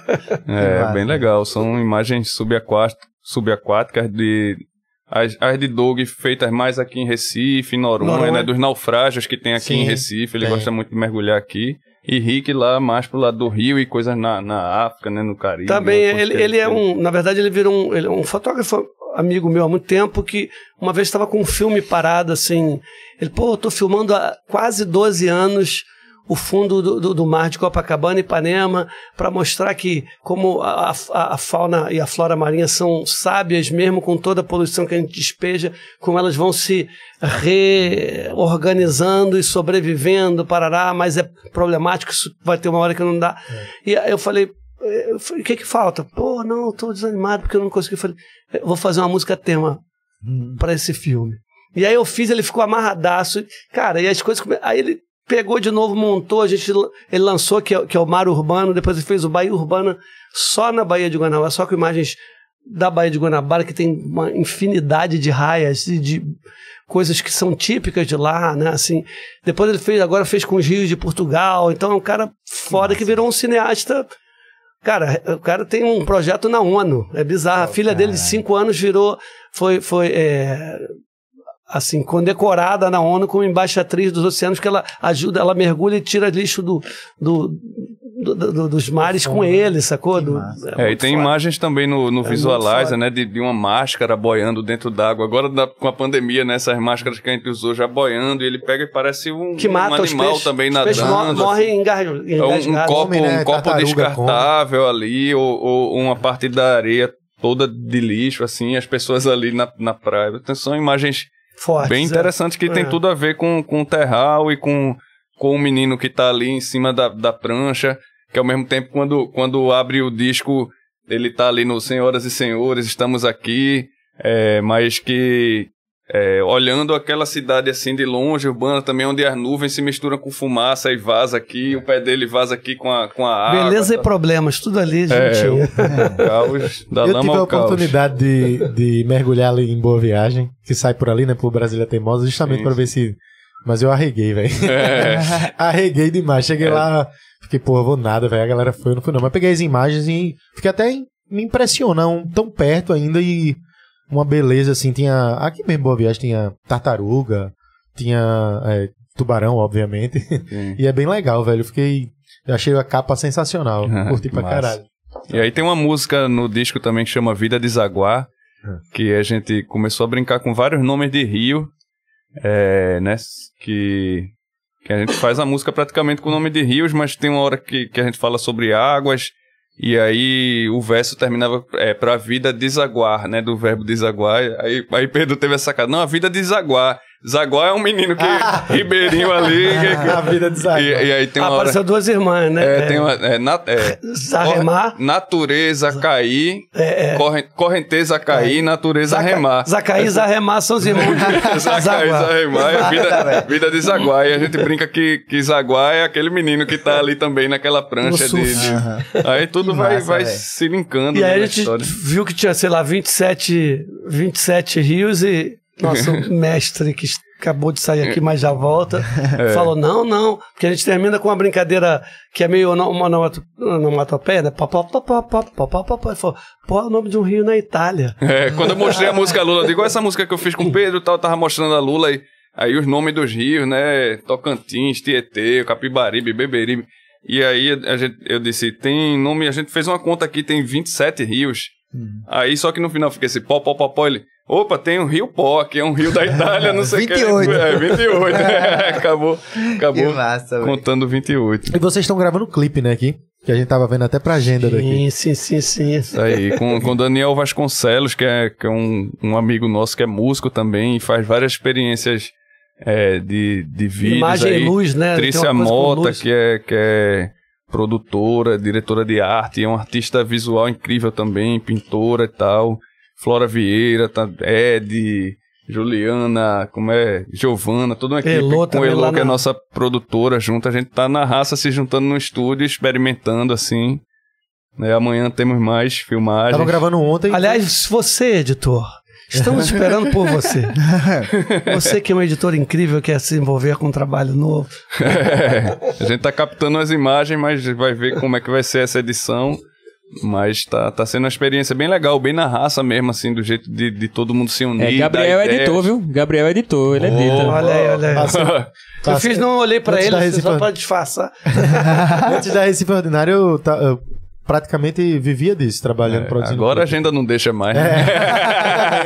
eu vou dizer, às vezes eu, bate uma saudade, bate. É. Aí eu vou e. Não, eu vou entrar nesse clipe. Vamos Tá com produzir. saudade? Passou. Aí eu, não, tá de boa, passou já. Trabalho.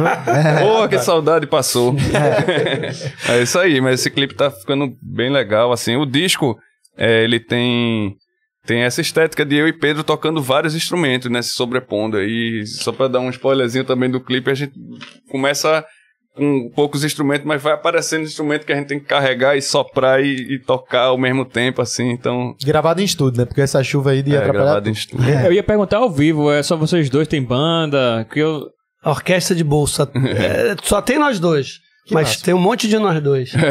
dois São ao vivo e um vários, monte na é. MPC. É, temos um MPC onde dispara os beats e tal, e a gente toca Ah, bom, também. tem duas, duas convidadas especialíssimas em, em músicas distintas, né?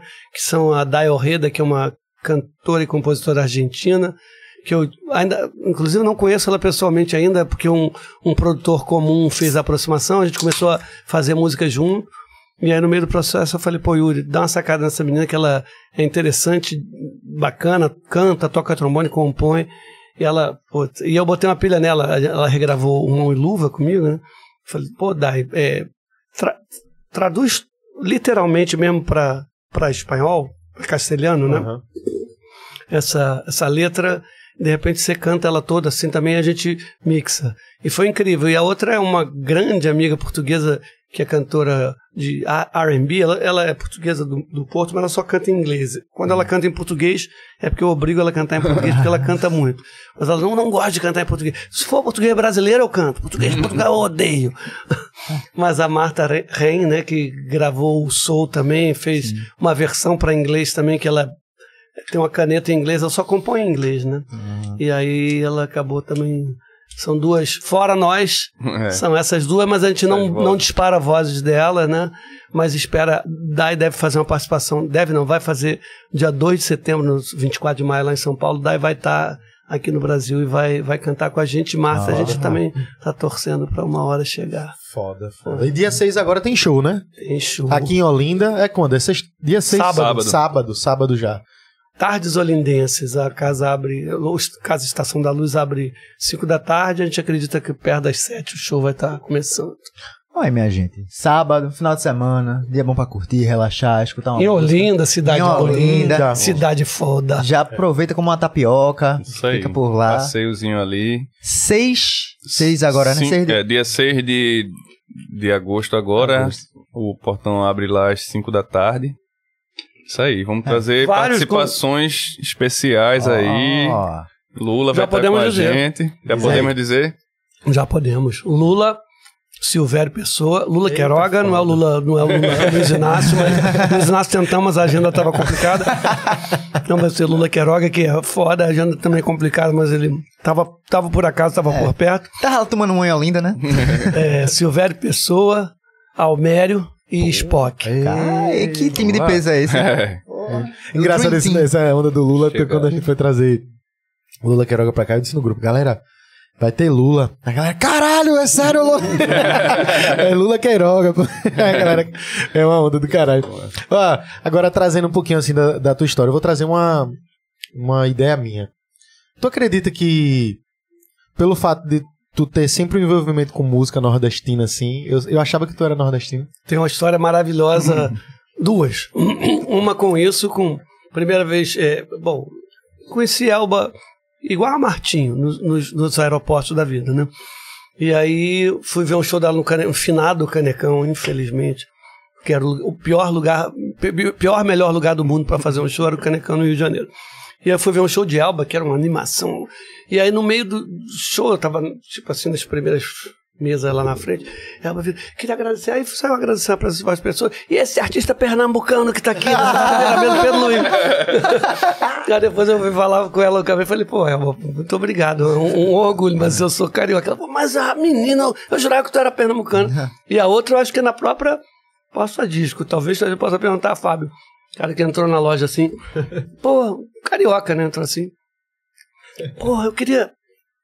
O que, que tu tem de música regional? Aí o cara fala, ah, eu tenho isso aqui. O disco da Flávia Astronauta falou, porra, mas isso é, lá, isso é lá do Rio de Janeiro. É, é regional sudestino. Muito fora. agora isso aí, pô, se, se até eu bate batizou de pernambucano, agora você fudeu, é. Fudeu. É, já é. É porque eu tenho um gosto, né, também. A coisa, acho que a coisa do fazer o quê, que é uma música que a gente gravou, o Ney gravou também, que tem uma pegada de é, repente muito. Né, tem uma, uma, quadratura ali, que é uma música muito. que saiu assim. Muito, eu digo que ela recebia a música, ela veio toda quadrada, quadra, com as quadrinhas, tudo com um jeito de rimar, é, que tem muito de inspiração na coisa do, do repente. Né? E por gostar mesmo. É a coisa da percussão, né? Eles sempre. A galera da parede também tem um lance meio maracatu, meio é. coco, assim, que. Uhum. É, Até o próprio CA, uma vez encontrei aqui em Recife, ele falou que um cara tinha acabado de chegar pra ele. Pô, vocês são a banda daqui de Pernambuco que eu mais gosto. Mas é interessante isso, velho. É, os caboclos ali da parede tem um. E, e, isso acabou se alastrando pro monobloco. Eles são estudiosos dos ritmos é, afro-brasileiros, afro-cubanos, tem realmente um rigor ali com entender tudo e, tra e tra transportar para a linguagem pop, né? Quando eu, quando eu te ouço falando, aí eu trago. Mas tu cantando, não. Tu cantando, eu já digo que esse bicho aí tem uma pegada bem nordestina. Assim. É, não canto que nem Fernando Abreu, né? tu é do Vale apenas, é. a minha parceira. Né? É. Porra, sou carioca, porra, quero meu cratear. Agora, veio, tu foi um, um dos fundadores do Circo Voador, né? Nos anos 80. participou daquilo lá, da criação? Participei. Eu falei que isso foi- toda vez que eu vou lá, estão falando que eu sou um dos criadores dessa porra. Cadê, cadê minha, meu percentual? E meu cachá. Mas isso é... Como... Eu, eu, na verdade, eu, parti- eu participo ali do, da, do- do- da forja, mas co- como um, um convidado. Hum, O Asdrubal, que né, realmente eles são os caras, e principalmente na figura do Perfeito Fortuna, que criaram, o Perfeito que criou o Circo Voador com é, alunos dele. O Asdrubal fez um cu- o Asdrubal trouxe trombone, que é um puta grupo de teatro referência, da onde veio Regina Casé, é, Evandro Mesquita, Luiz Fernando Guimarães, é, enfim, Patrícia Travasso, gra- grandes atores que acabaram depois se revelando para o grande público, faziam parte do Asdrubal trouxe trombone ali no final dos anos 70, começo dos anos 80. E depois que eles já estavam bem famosos, apresentaram várias peças criaram uma linguagem muito específica de teatro, eles deram um curso no Parque Lage, lá na zona sul do Rio de Janeiro. Cada um deles montou uma turma de alunos.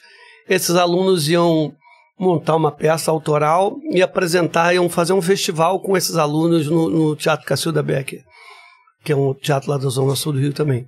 Eu fui chamado, junto com outro amigo que trabalhava comigo no Cobra Coral, o Edu Lopes, para fazer a música do, do grupo que o Perfeito dirigia, que era o, o Corpo Cênico Nossa Senhora dos Navegantes.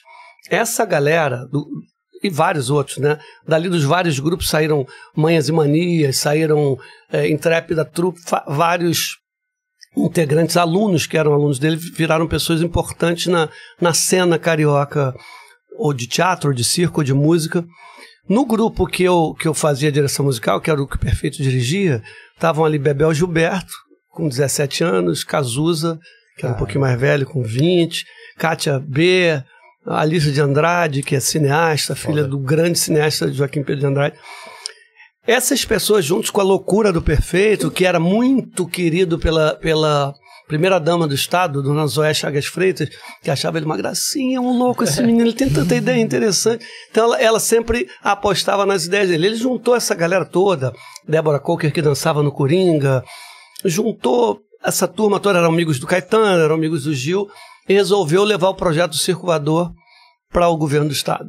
Ele queria fazer na Praça Nossa Senhora da Paz é, é, e acabou não sendo autorizado, mas autorizaram um lugar muito melhor, que era o, o Arpoador, o canto da praia entre Ipanema e a Praia do Diabo, o lugar mais lindo, um dos lugares mais lindos da orla do Rio. E ali, aí isso aconteceu. E eu, eu acabei sendo integrante da Banda Voadora, que era uma banda que foi formada por mim e por, por, por, por mim e por amigos para prestar serviço do que fosse. Tinha uma peça de teatro, uma peça infantil, um- uma dança, a banda voadora estava lá para tocar o que quer que fosse. Então eu sou fundador do voador nesse sentido, mas é só Ah, contribuiu, né, pra essa parte. Mas eu acho muito foda porque quando, quando eu vi, quando eu soube dessa informação, mesmo que seja um tanto fake news, mas eu fiquei interessante, achei interessante porque eu já tava pirando nesse negócio de saber da tua da tua história do, dessa eh, diversidade musical e tal. E o Circo Voador tem muito disso, né? Assim, tem muito. Eu já vi artistas até hoje de diversas diversos gêneros tocando lá e assim, o tanto de show que eu já vi live em Circo Voador, mesmo que seja em vídeo no YouTube, assim, de bandas ou artistas completamente diferentes, eu fico, caramba, eu queria ne- nesse lugar, velho. é muito foda. Quero é muito, muito, foda. quero muito E assistir um show lá, velho. Já é, o ter- já é a terceira versão do circo. Porque esse circo do, do Arpoador era um projeto autorizado só para o verão. Então ele acaba, depois do verão de 82, e aí ele consegue, com a prefeitura, por muita luta, porque ele era um lugar onde surgiu a Blitz, né? Onde é, Barão é, Vermelho, onde Caetano fechou e o Cobra Coral, onde eu cantava, cantou com Caetano, cantou com o Djavan lá. Foi, era realmente um negócio inacreditável de efervescência, né? Muita, muita coisa mesmo. E aí muda logo para Lapa. O esse circo mesmo, essa estrutura, que é estrutura tubular, madeira, lona, para muda para Lapa. Mas aí o negócio começa a ficar, ficar deteriorado, já estava com muitos problemas. E aí quando o, o, o, o prefeito que ganhou foi o Conde, Conde ganhou no Rio e foi, foi festejar lá num, num show do Rato de Porão. E o gordo Botou...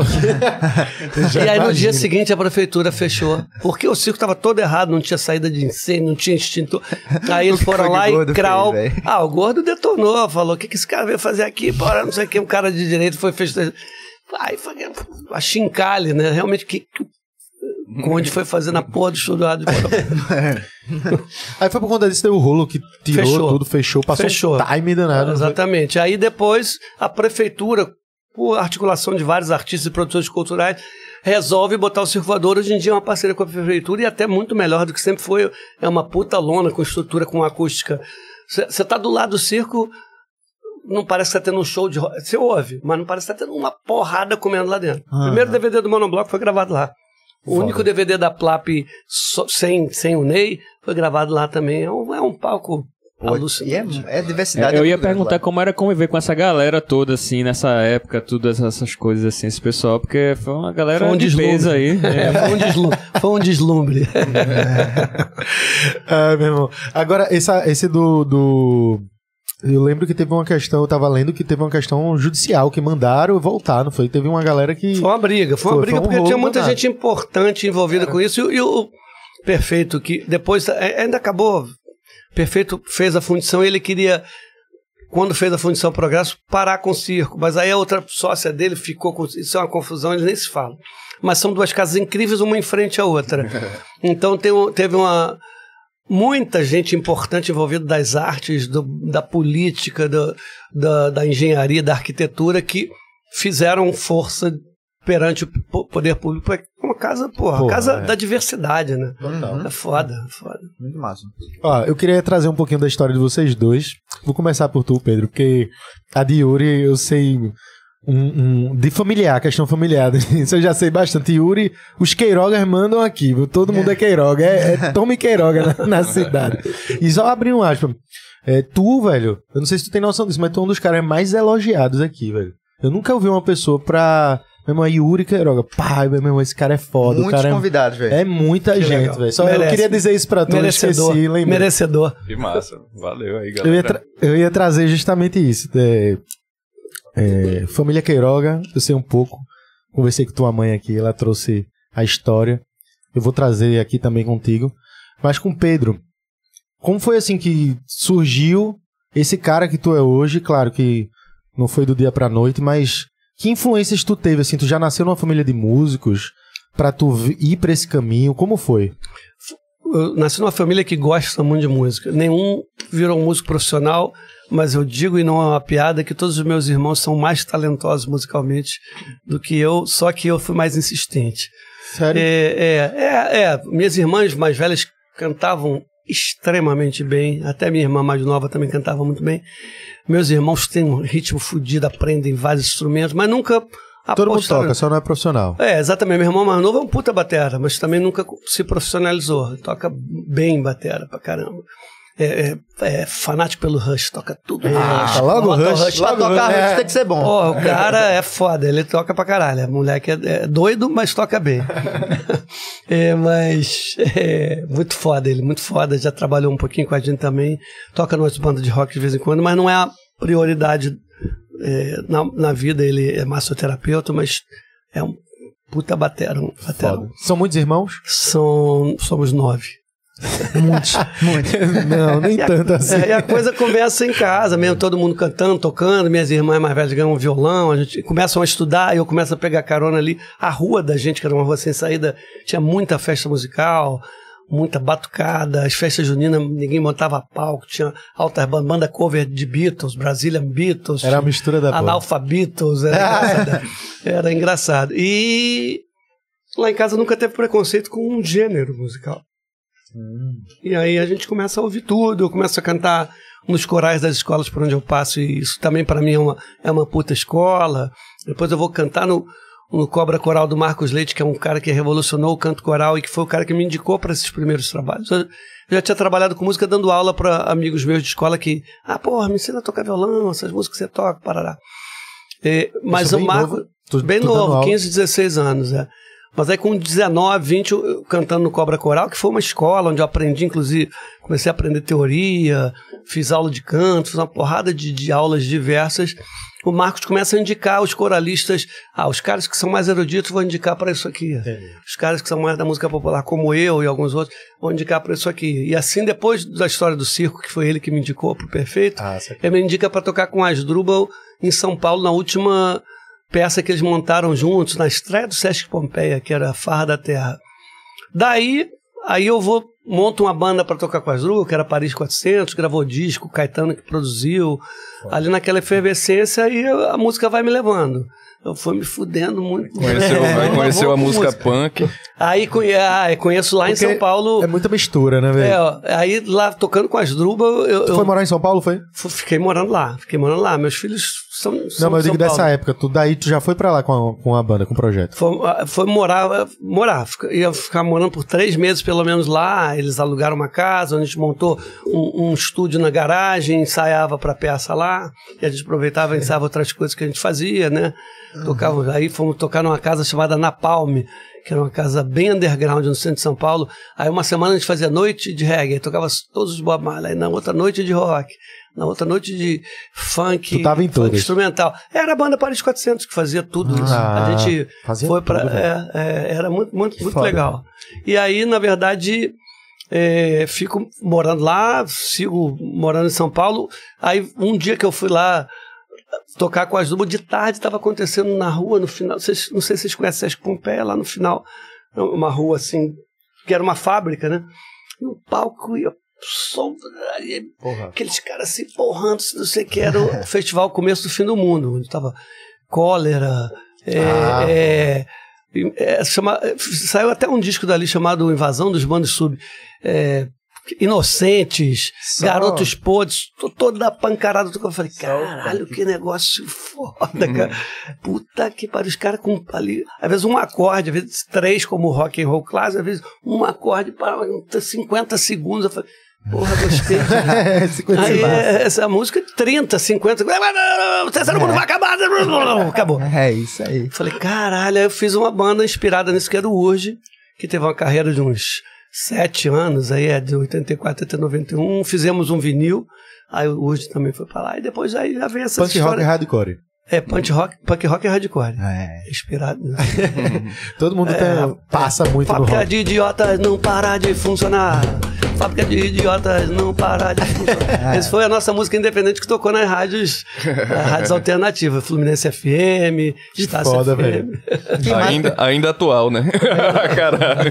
Não para, essa não para. não. Sempre atual. Pô, e, é, e foi naquele momento que tu conheceu o punk é, antes, tu não tinha. Não tinha tido, eu tinha ouvido falar. Aí conheci minha irmã, na verdade, Margot, que já virou estrela, ela, ficou, ela foi, frequentou o movimento punk mesmo. Ela né, botava visual de punk lá no, no Rio, em São Paulo, que tinha a Praça Mahatma Gandhi no centro, que aquela galera ficava lá sentada a madrugada inteira. Ela foi. Foi realmente ela entrou no movimento punk e, e cantou no Urge comigo. Fez, as músicas mais punk do Urge são dela. Que massa, velho. Foda. E tu, Yuri? Tua família já nasceu todo mundo tocando, já, já na teu berço já tinha o formato de uma guitarra. Como era? É, minha família vem dos avós, né? A parte dos Queiroga, meu avô radialista, compositor, minha avó era cantora da, da época de ouro da rádio, assim, grande cantora, grandíssima. E eles tiveram sete filhos, né? E aí minha mãe, Nena, né, uma dessa, e meu pai, Spock, quando eu comecei a me entender por gente, já tava ali vivendo, tava dormindo num bumbo da bateria de Tostão, meu tio, tava... a- Meu pai é uma figura. as velho. primeiras memórias eu acho que eu tenho, assim, de imagens são já num palco, alguém dizendo, toca, toca, eu com a bateria, assim, fazendo alguma coisa, e a galera embaixo, já o mosquitinho da, né, da música já, já ali. É, e aí, por uma época, eu na maloqueiragem de guri, eu cresci no Janga, né, até os 12, 13 anos, assim, no Janga, e... Cresceu no Janga. É, e aí jogava bola, gostava muito de jogar bola, então por uma época eu meio que queria ser jogador, tava meio que. É, Todo mundo tem essa fase. né? é, essa fase. Mas assim, Mas era acabou. jogador ou rockstar. Na minha época era assim. É, na verdade, assim, é, lá no Janga, O meu padrinho, Racine Cerqueira, que é médico, também é violonista dos melhores, assim, com Lalão, que era um gênio também do violão. A gente ia passar o fim de semana na casa dele, eu, o guri ali brincando, jogando bola e tal. E sempre ouvindo chorinho, muito, muito de música brasileira, assim, de violão, assim, né? Brincando aqui, ouvindo ali, os caras muito bons, assim. E um dia ali, eu mexendo num quartinho, alguma coisa, eu achei um cavaquinho, que eu acho que ele tinha dado ao filho dele, ele não, não curtiu muito pegar, e, e nisso eu parei todas as brincadeiras com bola, com tudo, e fiquei ali, mexendo naquele cavaquinho até a hora de ir embora. E aí, na hora de ir embora, eu acho que na hora de devolver o cavaquinho, eu acho que a minha cara de criança, né, eu fiquei meio assim. E aí Racine disse: Você gostou? Leve. Aí, Caralho. aí esse leve eu cheguei em casa, um tio meu já ensinou a fazer um brasileirinho, que era numa corda só, assim, o começo do brasileirinho. Eu comecei a, a tocar e, e lá no Janga, eu lembro que eu tive acesso, assim, até uma história engraçada, que eu passando numa garagem, a turma tava tocando um samba e. E eu parei naquele som ao vivo, né, vindo ali, eu parei, fiquei olhando um tempinho, olhei o pessoal e vi que tinha um vizinho, que era Antônio, o nome dele. E eu digo, Antônio tá ali com aquela galera tocando, não sei o quê. Fui pra casa, aquela história ficou na cabeça, né? Dizendo, pô, eu vou falar com o Antônio pra quando tiver esse tipo de, de som, ele me levar pra eu ir lá com o cavaquinho. Fiquei, né, guri ali, a, a vocação, né, já falando ali alto. Aí vou lá, e fui na casa de Antônio, bati, a mulher dele atendeu, disse, eu queria falar com o Antônio, porque eu vi ele tocando ali no samba, eu queria que ele levasse. Antônio no samba? Disse, Não, é, tava o pessoal. Antônio é da igreja. Antônio, vem cá. É da igreja. Aí Antônio chegou. Quebrou, quebrou, quebrou. Aí Antônio chegou e fez: Sai, moleque. Sai, moleque." dispensa, dispensa. Eu digo: Não, Antônio, é porque quando você for lá, eu queria ir contigo com o cavaquinho. Eu, não, não foi, era eu, não. É, Chutando a canela. mas aí depois aí eu saí, mas tudo errado, mas tava ali embaixo todo triste. Aí quando ele passou por mim, aí ele chegou com a fita cassete de Fundo de Quintal. Disse: Olha, se você aprender a tocar essas músicas, eu levo você lá. Que. Aí pra mim Que foi, legal. porra, aí, aí eu peguei essa fita do Fundo de Quintal, levei pra casa. Coloquei, comecei a ficar tentando tocar, não lembro mais. Eu lembro que depois cheguei, ó, consegui, consegui, vamos. Aí cheguei lá, uma coroada assim numa mesa, já fui em outro, em outro lugar e toquei alguma daquelas músicas. Isso tu com quantos anos mais ou menos? Uns oito, nove. Ah, Cara, assim, novinho. Foi um pouco né? antes de eu, de eu conhecer o Afro Ciberdelia, o Chico Sainz, que aí já mudou pra Mudou, outra é. parada na cabeça. Espanta Mas eu lembro que assim, é que, que meu primeiro instrumento foi o cavaquinho. Depois que eu fui pra. Aí eu ficava Agora tá de cavaquinho de novo. é Agora guitarra, tá de é, agora cavaquinho de novo. Tem um cavaquinho também, é massa Já porque tá no né, vigésimo. esse lance pela música brasileira, que é bem rica também em harmonia, em acordes. Quando eu vim depois na, na adolescência mais pro rock, que é uma, uma coisa mais da, da sonoridade, que foi importante demais, assim, também. Poder juntar essas duas coisas, assim, poder entender o que é que eu posso pegar daquele tempero ali e daquele Total. tempero aqui. Eu acho que isso se reflete muito nas minhas produções, no Terral também. Que Pedro tem essa história parecida, né? Pelo punk, mas muito pela música brasileira e pelo samba e tal. Mas é interessante que muita gente eh, sempre passa pelo rock, né, velho? A galera sempre tá passando pelo rock. Principalmente os artistas assim. É, aquele Mas- lance do, do faça você mesmo, né? Da, da simplicidade. Mas que pra mim eu não tinha acesso, por exemplo, a uma guitarra Uhum. e um amplificador nessa época. Quando eu peguei um cavaquinho foi o primeiro instrumento que era meu, vamos dizer assim, que eu podia tocar a hora que eu quisesse e tal. Mas aí ouvindo, quando a música que arrebatou, né? A música mais visceral, assim, depois que comecei a tocar guitarra e é um, um tipo de música incrível mesmo, assim. A música mais impactante e visceral que eu acho é o, é o rock and roll, é o, é o punk. E tu começasse escutando o que, assim, de rock? O que foi que tu pirou? Porra, muita.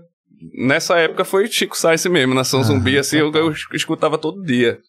Chico e é muito aí, bom, assim, de banda gringa, Beatles eu já, já tinha, assim. Na minha casa tinha muito música brasileira mesmo, assim, nos, nos discos, assim. Meus pa, meu pai e minha mãe não eram muito. de- meu pai era muito jazz e tal, por causa do sax. Da, Total. e aí o rock eu fui buscar na rua mais e mais quando eu vim pra Recife.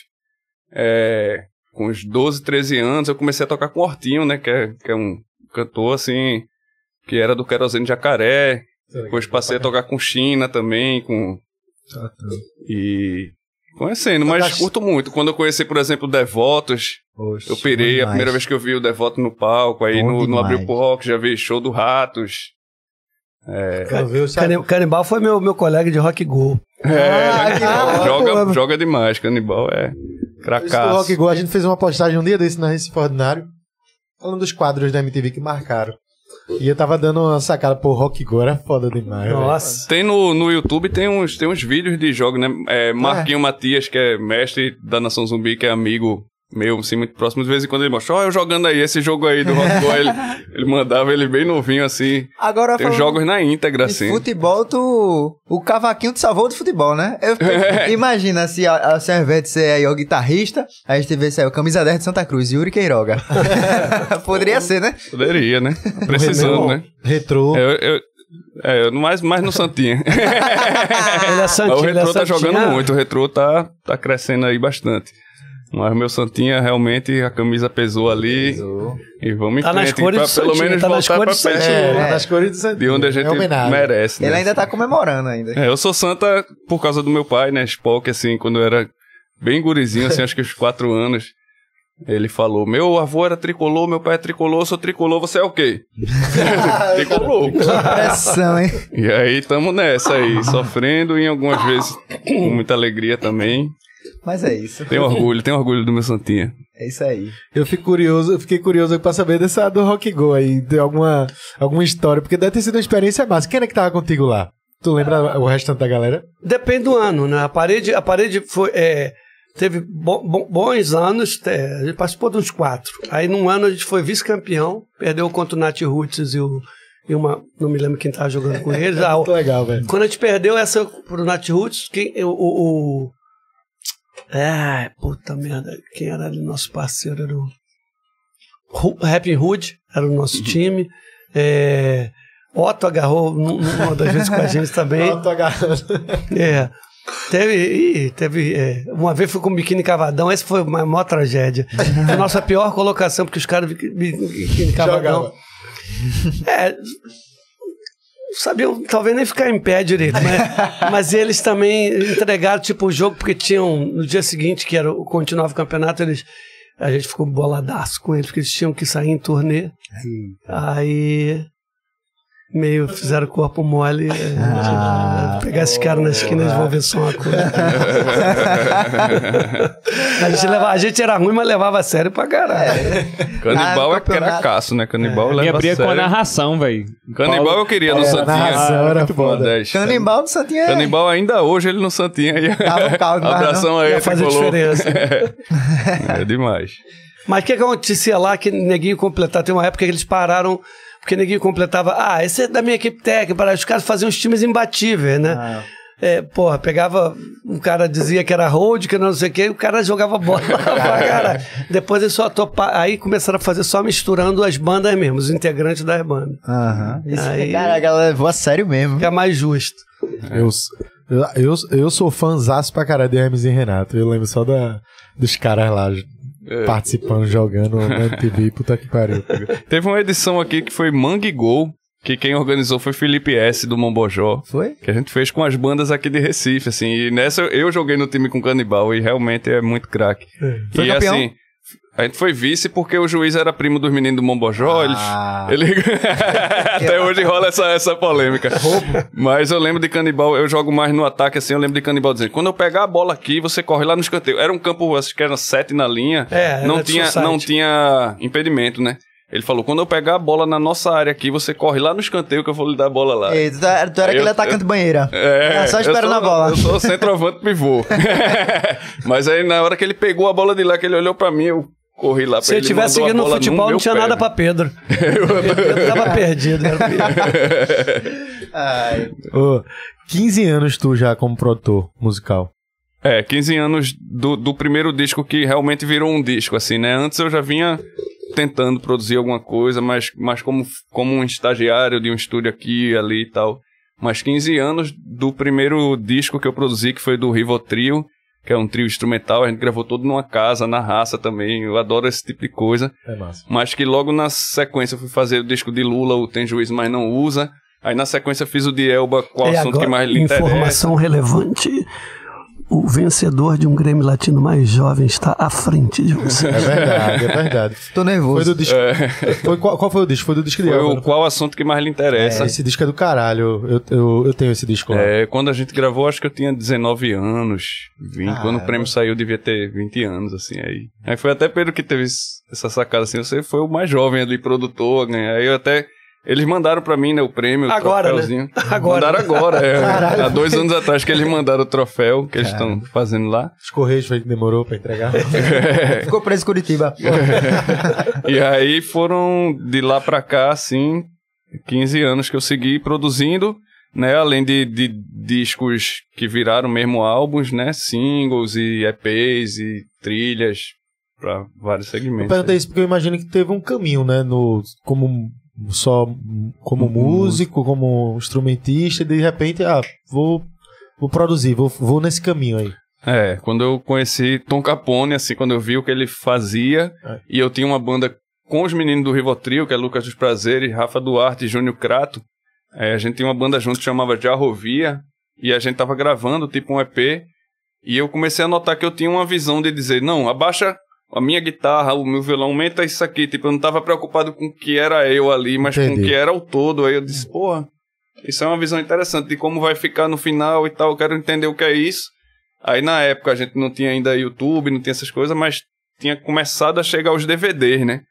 E os DVDs que vinham com aqueles extras no final que eu sempre gostava de ver. Sim. E aí, às vezes, tinha um making off de um, de um disco. Foi quando eu vi a primeira vez Tom Capone ali. Tom Capone, produtor musical, e ele falando, é, aqui a gente pega e grava e aqui vai. E eu, porra, é- eu acho que eu quero fazer isso aí e tal. E comecei a, a focar mais nessa, nessa coisa da produção musical. E aí. Mas antes disso eu era músico, assim.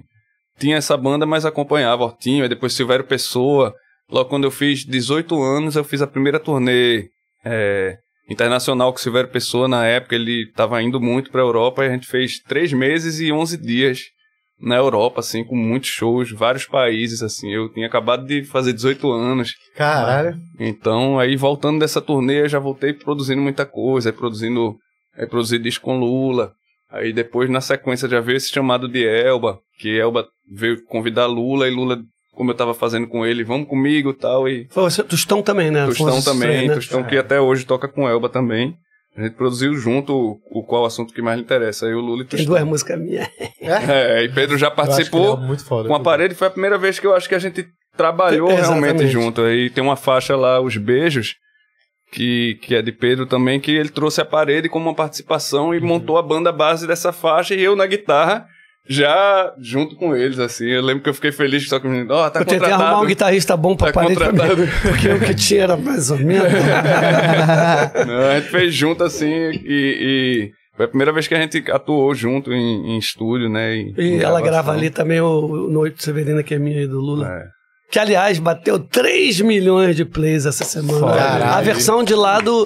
A versão, na verdade, com o Lula, do, do, do, Do Aboiando do Aboiando da Vaca Vaca Mecânica. Ah, É um descasso também. A, a- a melhor versão pra mim que eu boto pra tocar em casa Noite Severina é aquela. É um ao vivo teu. É na TV Cultura. Tem no YouTube, tem ali o símbolozinho da TV Cultura que tu fala até de Lula. Eu tô sozinho ou tô ensaio, com. Tá sozinho. Ah, caralho. Eu acho é- tão é- massa. esse sai- o- Porque tá o, violão ali, ele tem uma. Mas tá, tá, é, sou só eu mesmo de preto, assim. É. Pô, é foda. Eu tava fudido, eu não conseguia dar um, respirar, tava com uma crise de asma, mas é, tudo é, é muito bom. Pô, mas eu percebi Eu que tô, tu tava tô- tudo assim, eu tava, tava com uma crise, mas, esse, mas a história é muito boa, porque as perguntas que ele faz são foda. Eu fui três vezes lá. Fora com o monobloco com a parede, eu fui três vezes sozinho lá. Cara, é muito foda. E eu gosto muito dessa versão de parte de coração, só as duas. É, eu gosto também. É muito massa, eu gosto pra caralho. Eu sempre boto lá. Essa a Noite Severina, pô, é, uma- é a minha música preferida, assim, do, de- do disco lá de, de Lula Queiroga. É isso, eu fui, fui crescendo também na família tendo um cara assim como o Lula, quando eu vi o Aboiando a Vaca Mecânica também. É, vi sendo feito, né, no estúdio. Ficava enchendo o saco lá já na nossa. Dava pitaco, tava dando É. pitaco. Não, não, não lembro direito, mas ficava muito extasiado em ver um disco sendo feito, né? Mais Esse- uma vez o mosquitinho é da, da, da produção musical já ali, eu querendo participar. E, e, e ver, né? E depois no palco comecei a tocar com Lula em show também, assim, pra mim foi um momento incrível, assim. E, pô, velho. Inclusive, vivo botando pilha nele pra um próximo disco aí, disco É. novo.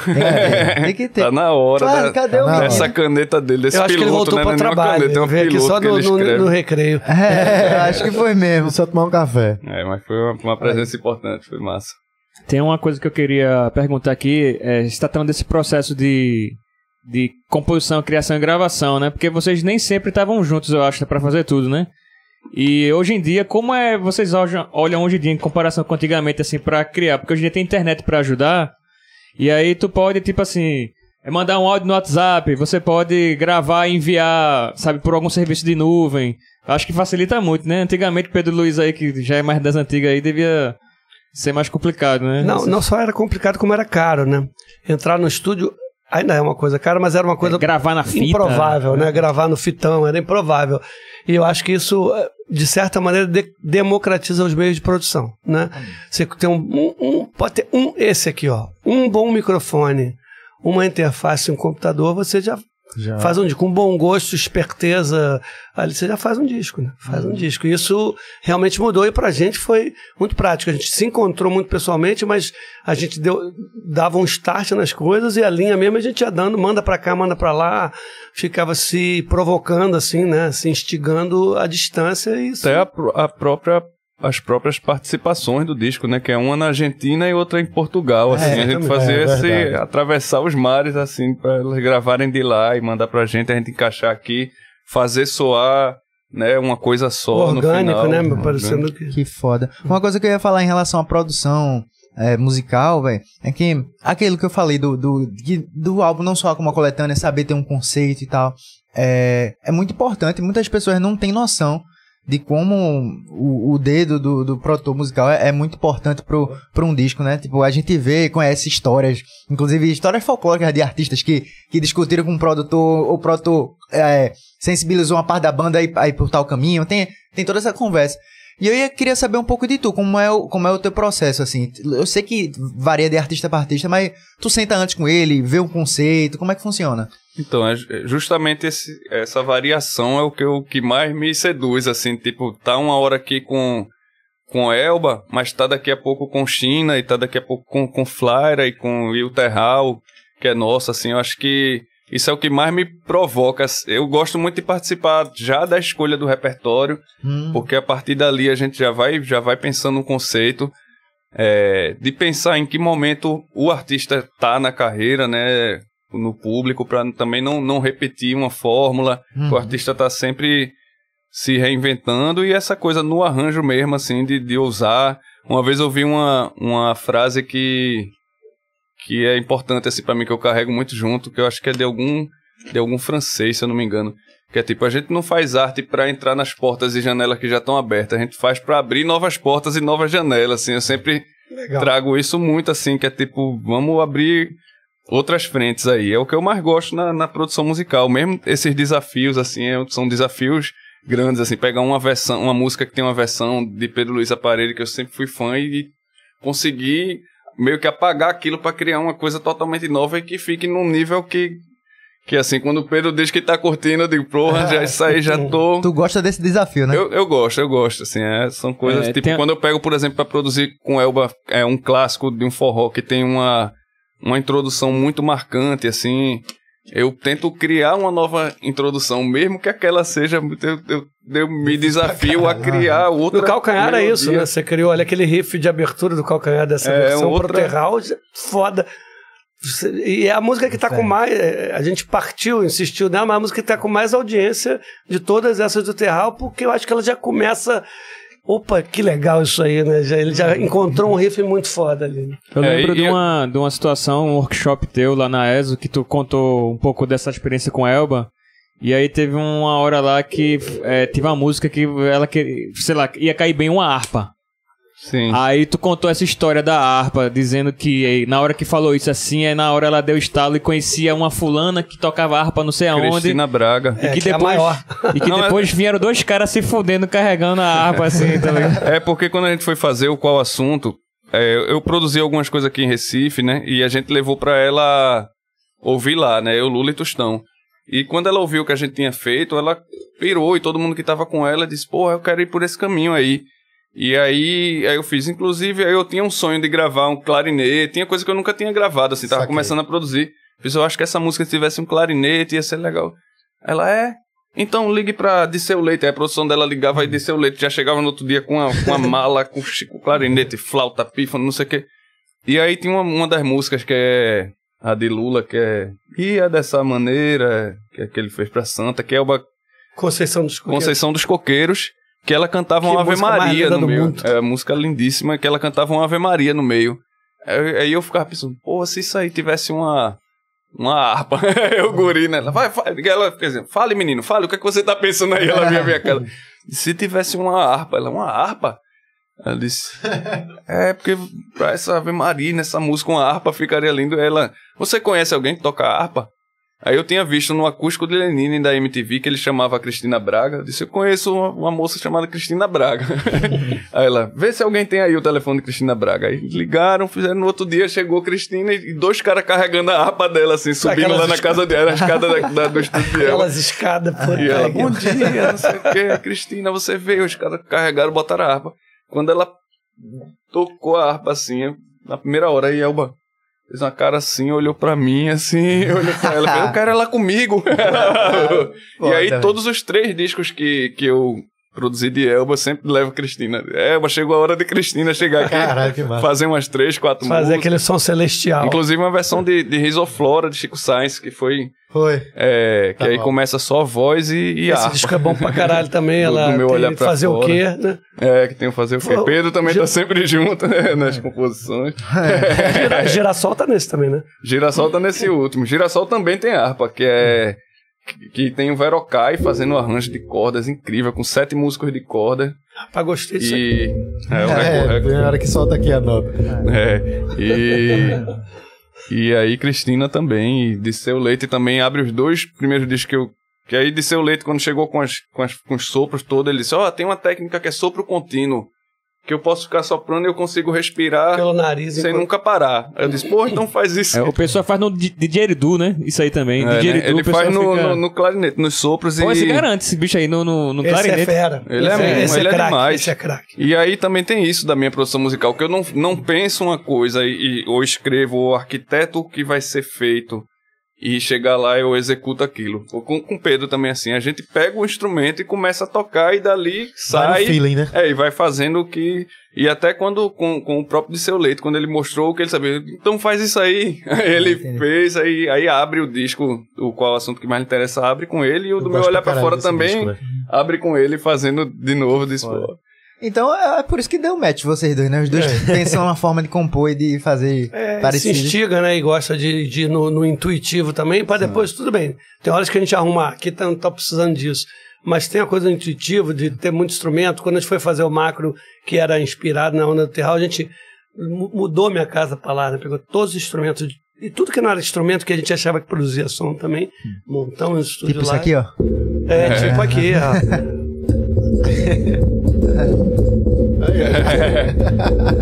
É, o macro foi uma, uma vivência musical também, né? Passava o dia no estúdio, o macro, assim, é, abria um estúdio, a gente ficava de manhã até de noite, Pedro trazia as composições e a gente ia gravando ali na hora, vendo o que funcionava. Cheguei a tocar até bateria, né? Pô, piano, tem um Então, piano lá. Tem até a pilha de, a pilha de China, pode contar aqui ao vivo a pilha de China? É, não vou contar não. é melhor Essas não. pilhas de China, Não vou assim, contar não, vou contar não. deixa ele ali na pipoca. ali. Deixa pra ele. Deixa pra ele, deixa pra Em ele. off. Conta. Depois ele conta quando Em Um dia ele vem aqui, um dia É, ele um vem dia ele Ele vem. vem. Aí pede pra ele contar quando ele viu tocando bateria no Marco.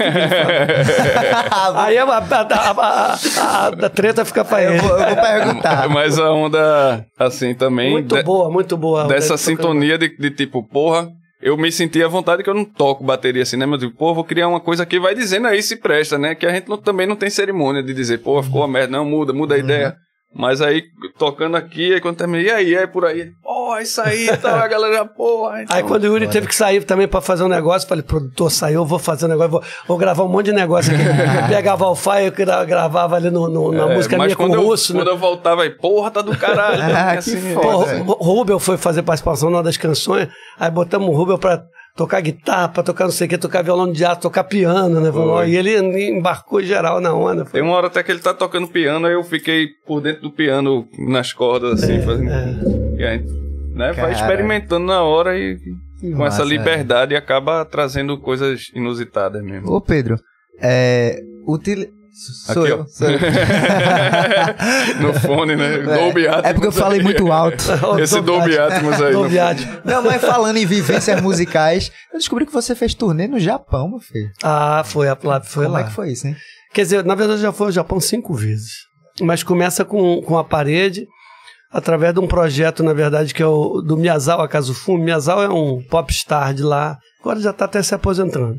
Mas tinha uma banda que tinha uma onda meio police, que era muito bombada no Japão, chamada The Boom. E começou a fazer uns projetos solo dele também. Ele, cara, assim, tipo, sei lá, se a gente fosse comparar aqui um cara que tem uma, uma onda de música meio, meio que nem os Paralamas aqui, mas que tem um, um, um, um sex appeal meio Paulo Ricardo. Ele é um galã, fez novela, é, é um cara bonitão, parará. E uma figura. E ele é pirado com o Brasil. O filho dele chama Rio. Rio, de Rio de Janeiro. é. Caralho, velho. É. Mas japonês tem isso, né? Gosta, porra, japonês pira com Muito, brasileiro. muito, e estudam. E aí ele resolveu fazer um disco que chamava Afrosic, que ele fez todas as canções sem letra, e através do Suzano, que era parceiro, já, ele já conhecia, já tinha feito turnê com ele, e do Honda. Honda San é um curador japonês, produtor, que tem uma revista chamada Latina, que é sobre, não só, muito sobre música brasileira, mas to- to- música em língua latina. Né? França, Itália, Argentina, México. E o Honda e, e- e o Suzano conversaram com, com um cara que era empresário do Miyazawa, o, é, esqueci o nome dele, daqui a pouco pode ser que me venha. Mas aí fala, pô, vamos fazer contato com quatro letristas brasileiros para botar as letras, quatro caras que estão lá, que eu acho que tem tudo a ver, que era eu, Lenine, Mosca e o Brown. E aí cada um de nós fez letras para três das canções, eram 12 canções. E aí na hora que ele foi lançar isso, no Japão, aí teve essa malandragem de assim, é, o Lenine acho que não pôde ir porque tinha alguma coisa de turnê que não coincidiu. Depois a gente fez no Brasil até. Mas lá no Japão, o Mosca foi e a Plap, eu e a Plap fomos também. E, e aí a jogada deles, o- o- eles levaram um monte de, astronautas do Pi para vender lá, e o disco vendeu pra caramba, aí a, a, a Warner de lá acabou lançando, lançando disco lá também, uma versão japonesa, com os encartes todos traduzidos, e a malandragem deles foi assim, a gente fazia participação nos shows do Miyazawa, em duas cidades, e aí, como ele era bombado, três meses antes, quando botou, abriu venda, já tinha vendido tu- tu- tudo. A jogada deles, quando chegava a peça, assim. A outra maneira de você ver o Miyazawa no Japão ainda esse mês é no show do Pedro Luiz Aparelho, porque ele vai fazer participação especial. Aí os caras lotavam os nossos shows com, com a pescaria do cara, fizeram um trabalho de rádio fudido e a gente. Aí foi isso. Cara, o, o público japonês, eu tive lá com o Silvério Pessoa também em 2017 2007, em Tóquio, assim, e foi um dos públicos que eu mais pirei, assim, porque, assim, começou de quando a gente foi passar som, tinha um japonês que era um cenógrafo, e ele veio estudar as casas de Olinda, as medidas, as cores, e ele fez no muro, assim, do, do palco, ele, ele representou as casas de Olinda, assim, como se Caralho, estivesse em Olinda. E quando a gente foi entrando, assim, o público olhava pra gente aplaudir, gritava como se fosse Beatles, assim. Tipo, sim. a gente entrando e a galera. Eles aprendem E tudo. tinha isso num é foda. olhar assim de tipo, é, vocês atravessaram até aqui pra vir aqui tocar pra gente. E a É. galera. ah, São gratos, né? negócio Que massa. Eles nível- aprendem as músicas, né? Aprende Muito a cantar legal. mesmo não sabendo falar português, ficam cantando em português, assim. É, no disco do Produzindo a a gente regravou o Miséria no Japão, né?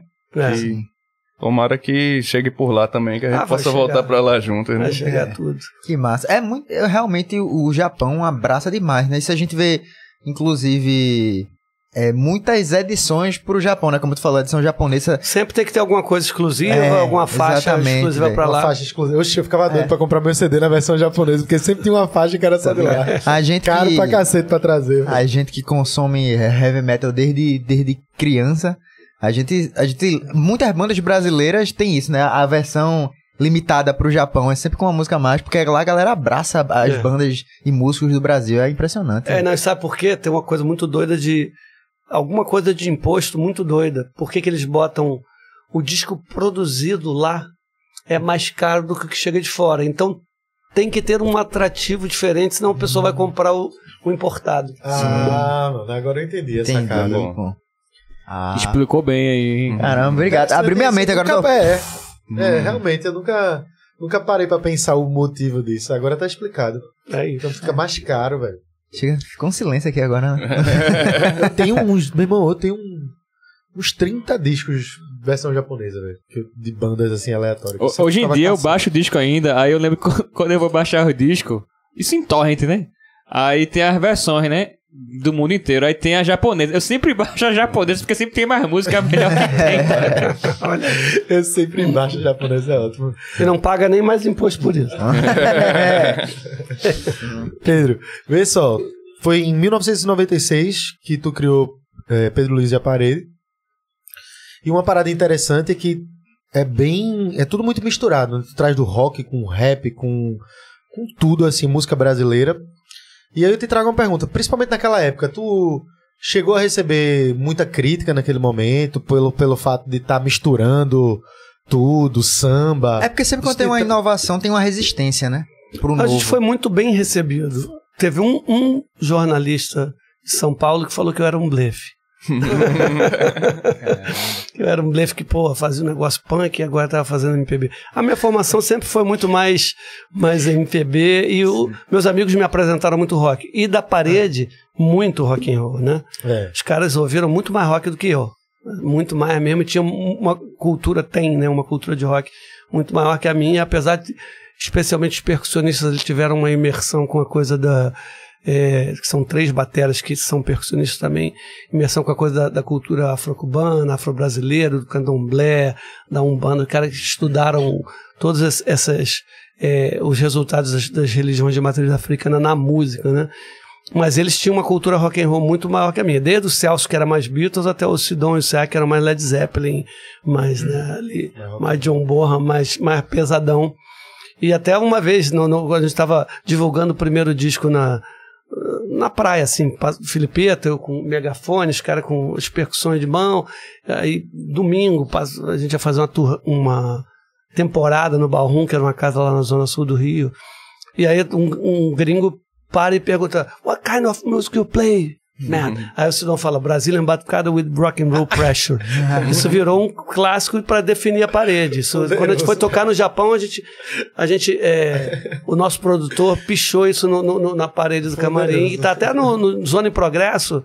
Se abrir, abrir o, o encarte, abrir, tem, tem essa parede do, do, do Japão lá nas fotos com essa frase Tá pichada. vendo? Tá onde? No encarte. No encarte. Ah, é. Sem CD, Vendo sem encarte. É. E, pô, esse, esse lance da inovação eu acho muito louco, porque ver vocês até hoje inovando e, e procurando coisas diferentes, eu, eu acho. Eu, eu acho muito corajoso quem faz essas coisas, porque é muito. Tudo que, tudo que você estuda em qualquer, em qualquer área, né? Mas falando especificamente da música, você vê que quando você cria uma coisa, tem aquela resistência. Todo mundo, ser humano, ele tem aquela, aquele distanciamento do novo, né? Pô, não, isso aí é meio estranho, até aquele, aquele período de assimilação. E depois de um tempo você. Você vê, né? Justamente quando você se afasta do momento histórico, consegue ver contexto, consequências que veio depois, aí você consegue perceber as importâncias das coisas, assim. Aí por isso que eu acho que Gabriel pensou essa mesma coisa de perguntar. E eu vejo o exemplo, por exemplo, de Marcelo D2, né? É, eu ia dizer isso. Marcelo D2 com, com do samba com rap, na época ele foi bastante criticado, né? É. E, e assim, hoje em dia, é, é- é o reconhecimento dele, agora que passou muito tempo dos seus primeiros álbuns, né? Hoje em dia o reconhecimento é maior, mas aquela estranheza, né? que A própria música, né? A maldição do samba, ele fala nisso, né? É. Resistência cultural, casa do caralho. Ah. E o refrão, eu falei até, eu acho que eu foi- conversei isso no podcast com o Flara. Eu, eu acho muito foda aquela parte que ele fala: O gringo subiu no morro e bebeu cachaça, fumou maconha e obteve a graça. Depois daquilo, a sua vida nunca mais foi a mesma. E aí ele fala, né, que o gringo é, é o rap internacional, né? Levou uma, uma, uma moldagem brasileira e nunca mais foi o mesmo, tá ligado? É, legal. Isso é muito foda. Isso é maneiro. E o Sabotagem, na verdade, já tá faz- fazendo um pouco essa mistura Isso, ali também, já né? com Só que partiu. Pô, Nega Tereza é uma das músicas Sabotagem é muito Dama mais. Dama Tereza é uma das músicas mais foda. Assim, e é essa coisa, é uma divisão toda de samba, ele deslocando a acentuação. É, muito legal. E D2 efetiva isso com um disco todo disso, né? Sim, Eu sim. acho que é muito importante tanto quem mantém a, a resistência cultural, né, assim, os grupos de cultura popular, quanto quem disso inova, né? Total. Eu tô mais nessa, nessa turma que, que usa isso pra inovar junto com outros ritmos universais. Mas se não tiver quem mantém, não tem o o tempero pra... Quantos mestres a gente já perdeu São- aí sem, sem É. conhecer? São Então guardi- é muito são guardiões, importante. né? São é, são guardiões os guardiões e é muito importante que é, as políticas públicas sempre apoiem esses grupos. E tem espaço pra todo mundo, né, É, velho? e aí chega um cara, É por isso aí. exemplo, importantíssimo para nossa cultura, como Siba. Aí faz um disco com a, com a Floresta do Samba e, e mostra ali a música da Zona da Mata, uma música e transforma aquilo e consegue mostrar para o mundo inteiro. Eu fiz turnês lá com o DJ Dolores também na, na Europa, de ver Siba com a Floresta no palco, terminar e ele descer com aquela turma e fazer um arrastão, assim, no meio de um festival na Suíça, assim, e todo mundo pirar, porque essa riqueza que a gente tem aqui é, é muito importante para tudo que eu produzo. é, eu acho que a grande riqueza tá aqui. Tá no rock and roll também, tá na música eletrônica, mas tá no maracatu, tá na ciranda, Ah, tá no tá demais. frevo. Então. Tem uma é, história foda, Mar- Martinho, por exemplo, né? Primeira vez que eu encontrei com o Martinho da Vila, mas seu, seu Martinho da Sim. Vila. E aí ele falou, foi no aeroporto também, ele falou, porra, Pedro, eu tava lá em casa, isso logo no começo da parede. Aí eu tava lá, passando de um canal pro outro na TV, de repente eu vi um negócio, falei, que, é isso? Aí liguei pra Martinalha e falei, Martinalha, liga aí na MTV, que, que que é isso que tá passando aí? Ah, pai, é Pedro Luiz da Parede. Porra, maneira essa parada. falei, então tô certo, né? Não, não, não. Eu acho, eu acho isso muito foda, porque, por exemplo, a, a própria Flyra Revolver, que é produção tu- tua também, né? É, eu tenho, a gente tem um. Eu tive uma sacada, assim, nesse, com essa música, porque a gente teve um envolvimento com a Recife Ordinária que foi bem orgânica. Ela tava gravando o clipe, subiu na parada de ônibus e tava fazendo aquelas cenas que é bem louca, assim, no meio da Com cidade megafone, né? com megafone. E aí mandaram essa foto pra gente. Como a gente fala do cotidiano, dia a dia daqui, a gente postou e botou Recife, terra de doido, olha, do nada, a menina em cima da parada e tal. A foto viralizou, Recife é isso, né? Depois lançaram o clipe, aí o- organicamente o pessoal, ó, foi esse clipe aqui, dessa foto, aí eu assisti. Quando eu assisti, Foda. eu pirei assim, ó, eu fiz puta Ela é muito foda. que pariu, velho. Meu irmão, eu pirei com tudo, com o clipe, com a música. Eu não conhecia a Flyra. Na verdade, eu conhecia Me Curar de Mim, a música, mas não sabia que era dela. E, e eu pirei com tudo, velho. A obra, assim, a música, A o mensagem. clipe, a mensagem. Foi surreal. E eu lembro que a gente postou esse clipe, eu acho que mais de uma vez lá na Recife Ordinário. E Flyra até falou aqui que atraiu um público homem. Uma galera, assim, que ela disse que tem um público muito feminino e atraiu um público de homem pra ela. E ela disse assim, que foi interessante que chegou uma galera nova, assim, diferente, que não é, não acompanhava o trabalho, a linha de trabalho que ela já fazia. Aí qual é o grande lance? O frevo, aqui a galera é mais, pelo menos assim, eu não quero generalizar, mas na grande maioria das pessoas o frevo é música pro carnaval. E fica com aquela sensação de que é como se fosse ah, um, um, uma é um, um som antigo. É.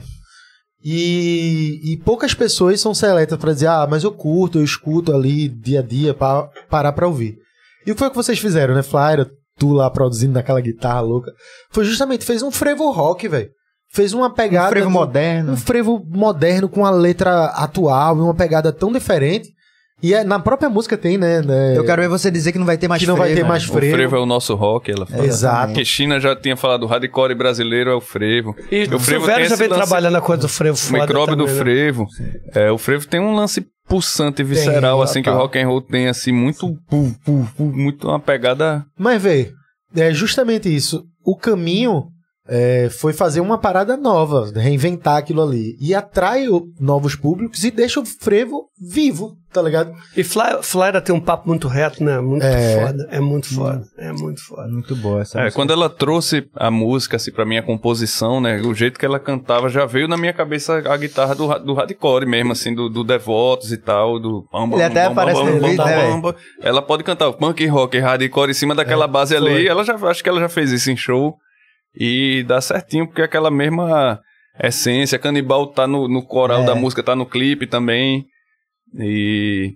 E é isso, o Frevo realmente tem uma, uma pegada muito rock and roll. Eu tenho um projeto com o DJ Dolores e com o Spock, meu pai, que é o Frevotron. Sim. que a gente já traz o frevo numa, numa pegada mais eletrônica, mais com rock and roll também nas guitarras e, e o sax, né? E é isso, assim, o, o frevo como tempero também, são vários temperos juntos, né? Como uma culinária, assim, a gente traz a música eletrônica, mas traz o frevo. Dolores agora produziu, eu participei também no disco de Dona Lia de Itamaracá, Sim, traz sim. ela pra uma pegada pop, ela cantando até boleros, e, e- que é uma coisa linda, assim, também. Eu, eu sou muito da mistura, eu sou mais do som contemporâneo, Uhum. mas eu só posso mexer com esses temperos porque tem alguém na tradição ali. Exato. Então acho importante demais também essa, essa coisa de quem mantém essa tradição, o bongá, é, os cocos, o coco raízes, é, os cavalos marinhos, Cavalo tudo marinho. é incrível. Assim, é, se a gente for contar aqui o que Pernambuco tem de, só de ritmos, assim, não, a gente não acaba aqui, né? É verdade. É incrível. É surreal. Tu, tu produziu só pra. Tem algumas pessoas, mas o. o- esse álbum, os dois álbuns de Flyer? O Não, eu produzi só esse o Virada na Giraia. Virada na Virada Giraia. na Aí Giraia. tem, tem Flyer, tem Ilana. É, Ilana É, eu galera produzi daqui, os assim, dois, tipo, Ilana tá, a gente tá fazendo o terceiro. É, Hortinho, O China. disco primeiro de Lana, pra mim, é um clássico. Ele sabe disso, É, o né? Eu- primeiro. eu sempre que posso, aplico É, o mais segundo eu gosto muito também, o Vento. É, o primeiro de Ilana ela cantava músicas de compositores pernambucanos e no segundo ela passou a compor. Então tem essa e no- nesse Vento as composições dela eu acho incrível também. Ela tá é. partindo pro terceiro agora, a gente tá com o single quase pronto aí pra lançar em outubro. É, Tem Silvério. Silvério agora Agora Sangue de Sangue- Amor. Silvério de eu toquei com ele desde aquela O de época. Tibério turnê, você mas produziu nunca- todo ou algumas coisas? Tibério produziu o Líquido. O, não sei se é o último dele. O Líquido. É, Eu tava lá no show, viu? Do Sangue. Estávamos. do Sangue de Amor, né? lá. O Sangue de Amor. Eu, eu vim trabalhando foda. com o Silvério muito como músico, mas nunca tinha participado em nenhum disco de Silvério. E de mesmo. repente vim produzir esse, que é Silvério Foi indo mais pro legal. rock, né? Assim. Foi muito massa ver É. isso, velho. Eu achei muito foda. É, no show eu toquei baixo, né, lá com Foi. ele. Sim. A gente fez até em no FIG agora também rolou o show dele. Aí Lula, produzi também. Aí tem. Produziu algum. Não sei se foi um disco, mas Clarice, Clarice Falcão. Clarice Falcão foi um single de Um uma single versão foi. de, de Survival também, que eu acho bem legal aquela aquela versão, que é esse tipo de desafio também que eu gosto, tipo uma música internacionalmente estourada e pegar com outro artista e transformar em outra Alguma coisa, coisa de China também, diferente. China, sim, China. eu citei China. Cordel. Cordel, eu produzi uma faixa do Cordel também pra uma trilha de um filme. Tem uma história engraçada também que os caras ainda não tinham voltado com a banda. E eles estavam ainda, tipo, meio que em segredo pra ninguém saber que eles... E foi pra uma trilha, realmente, não foi um disco deles e tal. Mas tinha uma coisa, tipo, ó, não diz a ninguém que é o Cordel aqui e tal, não sei o que, mas o ar-condicionado lá do, do Casona quebrou. E aí o cara tava consertando o ar-condicionado e a gente trabalhando, né? Não podia parar e tal. E o cara ouvindo, né? Aquela percussão com aquele violão, com a voz de lirinha. Ah. Aí o cara fez, isso é cordel, é boy? não, não, é não. Isso é muito, cordel, é um boy. som muito, muito autêntico, né? Não tem como, como não ser, assim. Tu é um cara bom trabalhar. Essa velho. faixa. Ele é um cara bom trabalhar. É, bom demais, bom demais. Não, eu... Já fez alguma coisa com o pessoal do Sagrama, não? Não, Mas do conhece- Sagrama não. Trabalhei muito com, com o Homero Basílio, né? Na época Tá. dos joinhas ali. Que eu acho que já foi do Sagrama, mas diretamente com, com o Sagrama ainda não. Assim, né? Eu ia perguntar, Anjo Gabriel. Ainda não também. Anjo é, Gabriel é faço muita coisa com, o. Drão, com os meninos do joinha, assim. A gente já Sim. fez muita jam, mas ainda não também. Ó aqui, galera. Qual foi, dessa, qual, qual foi uma figura assim que tu. Porra, eu queria muito produzir, trabalhar junto e tu conseguiu. Pedro.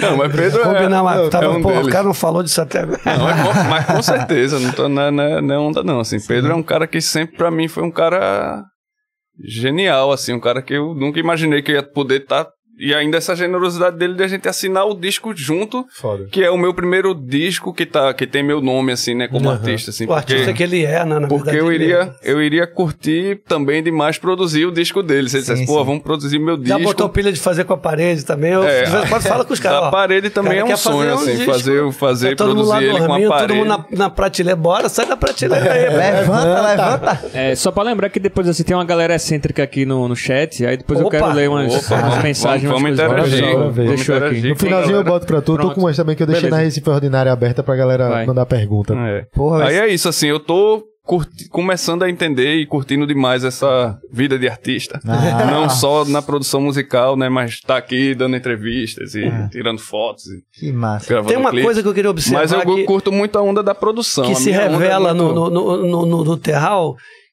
que o Yuri manda muito bem nos raps. Manda muito bem, é muito foda. É muito, uma assinatura muito particular. Você vê que tem em, várias músicas ele faz isso, né? Assim, né? Tem em músicas que não tinha isso originalmente, como Soul, né? Sim. É, e que ele manda uma pala ali, fez um rap novo para a própria canção dele, que tem out- nas outras versões também tem outras pessoas fazendo que, que não é ele, né, no calcanhar, que não são ele. É, isso é, é muito particular o jeito dele rimar. E, por exemplo, no, no, no- de, de Soul, eu tava falando para ele, e talvez ele tenha feito inconsciente, ele, ele não só me homenageia na minha própria música, como a minha geração praticamente toda. Ele, sem, sem perceber, estava homenageando é, Lenine, André Abujanra, Mosca, toda uma galera, Chico, Chico César, todo mundo ali em palavras que aparecem que são coisas que provavelmente estavam na cabeça dele, ele não... Lula, né? Lula, é, muito foda, muito foda. É porque eu acho que são coisas que acabam ficando ali guardadas em algum lugar que quando, quando eu digo, pô, tá pintando uma ideia, vou botar aqui no papel que eu comecei a escrever naturalmente das referências que a gente já tem, né? Que faz é, o silêncio que precede a palma, que é, que é o silêncio que, precede o esporro. É, que é, que é a rapa que o Tom que produziu e por aí vai, né? É, assim. porque a música é soul, né? Fala, a minha alma agita. E Falcão gravou, você sabe que isso- Falcão gravou o Soul como feat numa versão da Sandra de Sá? Ah, é? Não sabia não. é o silêncio que precede a palma, num instante entre a prece e a calma, no desfecho da cena, tudo vale a pena se não é pequena sua alma. É. Aí é Que meio é- que Que aí é um, é- é um Fernando Pessoa revisto por mim e pela Fernanda também, que também é da minha geração. É, Tem- tem- tudo traz um vale a pena. é É- gigante na onda da vida, eu sei, eu já fiquei viajando o gorila, Pirata os o Rei, aguada, aí cap... Pirata parece, é, vem é gigante na onda da vida, eu sei, diferença intrigante, pirata ou rei, né, que aí tem a onda de Lenine ali, pirata ou rei. Aham. É, o tesouro é, é a terra à vista, mas não tá à vista e eu nunca te venderei. Minha Aí- a alma não tem cor, não tem preço, cor, que aí tem tem Babujan, alma não tem cor, porque eu sou branco. Alma Mas não, assim, a alma não tem cor, não tem preço, não tem Eu falei pra prazo, ele, falei, cara, não, endereço. não, não, não, Sabia. É. Não tinha Porque ele tem uma linguagem muito foda de rap, fora, fora tudo que a gente já falou, que são as das referências que eu acho que são importantes pra ele. Isso é demais, né? E assim, e tô dizendo, ne- nesse caso específico, mas de outras coisas. Ele é ligado a vários rappers também. Nos discos de Lana tem sombra, tem essa galera toda foda ali, né? É, É o próprio Chico Sainz, que não chega a ser um rapper, mas fala coisa você também, como cantor, muita coisa. O rap é um real, o rap do real. Sabotagem pra mim também é um, é um ídolo. Aham. É, acaba surgindo assim. Massa. Aí me senti à vontade pra, pra me experimentar assim, né? E aí aquela velha máxima da história de quando eu mando pra ele, ele, é isso aí e tal, não sei o que, e dá aquela pilha e a gente, então vamos nessa. Tá Ah. funcionando. Véi, só voltando rapidamente no- na questão do, de Sangue de Amor, de Silvério. Pô, eu pirei naquele disco, de verdade, é uma Pô, que forma... massa, velho, que vocês que, que são mais do rock mesmo e... Pô, eu E pirei. o show, Curti. principalmente, ali foi. Eu amei aquilo ali, velho. Eu amei o show também, porra, a banda muito boa. Tu, tu, tu no baixo, o guitarrista também toca bem pra caramba, velho. Eu achei, achei muito massa. E o Silvério com outra pegada, né? E que ficou foda. Ô, Licença, já... rapidão. Como é o nome do guitarrista daquele guitarrista? Tiago Hadi, Tiago Hadi tava na guitarra, Guilherme Assis também tava na outra guitarra com teclado. Foi, ele e na Ricardinho na bateria, Ricardo Fraga, que também produziu o disco junto comigo. Foi sensacional aquele. Sensa- Porra, muito, muito foda. E você vê Silvério com essa outra pegada e a primeira música já começa uma porrada da porra, né? É Ca- Caveira de Cavalo? Caveira de Cavalo. Porra, muito boa. Eu. Ela e o Amor também é uma que eu escutei muito. Ali o amor. É, meu amor. Muito, muito mesmo. É, Muito esses bom. desafios, né? Porque Silvério já fez muita coisa massa na carreira e ele disse: nessa agora eu quero cantar rock, tô com as músicas aí. E ao mesmo tempo surgiu pra mim, paralelo a Silvério indo pro rock, foi o Hortinho indo pro forró. Que chegou pra mim, ó, eu quero cantar forró. Aí eu peguei as duas assim, eu disse, pô, Silvério vai pro rock, o Hortinho vai pro forró, vamos nessa. e aí nós dois tem presença de Marco Polo, da Ave Sangria, que com par- parceria com eles e cantou nos dois. Eu disse, pô, Marco Polo. Foda, tá no né? rock do ro- tá no rock do forrozeiro, no forró do roqueiro. tá? Foda demais, velho. E aí é, é a onda que eu mais piro como produtor, é esse, esse tipo de desafio, assim, fazer o disco de Hortinho. Eu fiz umas bases, mas a gente levou pra Caruaru pra botar as percussões, as sanfonas. No disco de Silvério, como eu fiz junto com o Ricardinho, que já é baterista, a gente começou os arranjos com baixo, bateria ali, depois veio com as guitarras e tal. Massa, velho. Muito foda. Qual foram trilha de séries, é, novelas que tu produziu, participou? É, eu fiz, junto com o DJ Dolores, muitas trilhas de filme Foi. e tal. Tem o, o programa do, da Laerte, que é Transando com Laerte, a trilha, trilha de abertura, umas trilhas incidentais. Tu gosta de Novela, produzir Eu pra- gosto demais, velho. Trilha sonora Trilha eu piro sonora. também, porque você não precisa se preocupar com o artista, nem com a, com a formação da banda, como vai levar pro palco. Trilha sonora é muito mais Aberto. Vai é, muito- tem muito mais liberdade. Então, é, a novela foi Geração Brasil, da Globo, que tem umas coisas filmadas em Recife. Aí até Samuel, que era do Mombojó, que é ator. Sim. Tinha o personagem dele fazia um solo de guitarra no, no chafariz, assim, de água. Eu gravei o solo que ele Uma ia coisa fazer. de Lana né? que foi pro velho Chico, não foi? É, a música Pedras de Sal de Lana foi pro Velho Chico. É, a gente fez filmes também, muita, muitas coisas com Dolores. Eu, eu Foi, piro, assim, fiz muita coisa vários, de, né? de, de dança pra Valéria Vicente, fiz... A gente fez uma trilha ao vivo pra Débora que é eu, Dolores e Siba, num palco móvel aqui no, na frente do Marco Zero, ali no Rio. Sim. Tinha duas balsas que carregavam o palco ali, é, vindo para o Marco Zero, com Débora Coque apresentando o espetáculo Cão Sem Plumas. Acho que tava com Leirinha também ali. Aí foi eu, Dolores e Siba é, tocando ao vivo e a galera dançando ali. Foi, foi um negócio e o barco trazendo o palco até o Marco Zero. Aí quando encaixou lá já tava cheio de gente do Marco Zero. Aí a gente juntou, fez o Frevotron lá, fez um show Massa. pra galera. Então foi trilha ao vivo. Ô Pedro, tu, tu também, né? Já fizesse várias trilhas, assim? Fiz, fiz algumas trilhas. fiz pra cinema, né? O primeiro longa que eu fiz foi da Alice de Andrade, que eu já falei mais cedo, para um filme chamado Diabo a 4. Eu fui diretor musical. E tinha três produtores que traba- trabalhavam comigo. Rodrigo Campelo, que é um craque também que é referência pra gente aqui. Carlos Fux, que está morando atualmente em Portugal. E um outro parceiro que é o Plínio Profeta, que acabou virando um trilheiro de cinema. Ele nunca tinha feito cinema. A primeira vez que ele faz é no Diabo 4 comigo. E aí ele. Até encontrei ele outro dia. Ele falou: Porra, primeiro filme que eu fiz foi que é um cara que faz todos os filmes do Celta, faz todos os filmes Foda. Brasileiro, junto ali com o Abu que faz muito thriller também. Ele é um cara que, assim, acabou virando um, um cara reconhecido como isso. Fiz também ali a direção musical e aí, junto, aí já junto com o Campelo, também como produtor da das séries do Daniel Filho, Cariocas e Brasileiras. Fiz de peças de teatro também, o musical em homenagem a Elza Soares, o Elza musical. Fiz a direção musical, acabou a Larissa Luz e a Antônia Diné fazendo junto comigo também. É, Gota d'Água Seco, que é uma versão de Gota d'Água com a Laila Garran. É, me chama, eu faço. É. É, eu fiz uma muito especial também, há muito tempo atrás, que foi o Pirinop, meu primeiro contato, que era do da ONG Vídeo nas Aldeias, que eles faziam vários curtas com indígenas dirigindo. Eles ensinavam a usar a câmera e, e eles mesmos faziam roteiro e dirigiam seus próprios curtas. E esse foi o primeiro longa é, desse projeto, que aí que me chamaram para fazer a trilha sonora, que é o primeiro longa de autoria indígena no Brasil, assim, que é um Caralho, diretor, que é um indígena que assina e aí essa trilha também é bem especial.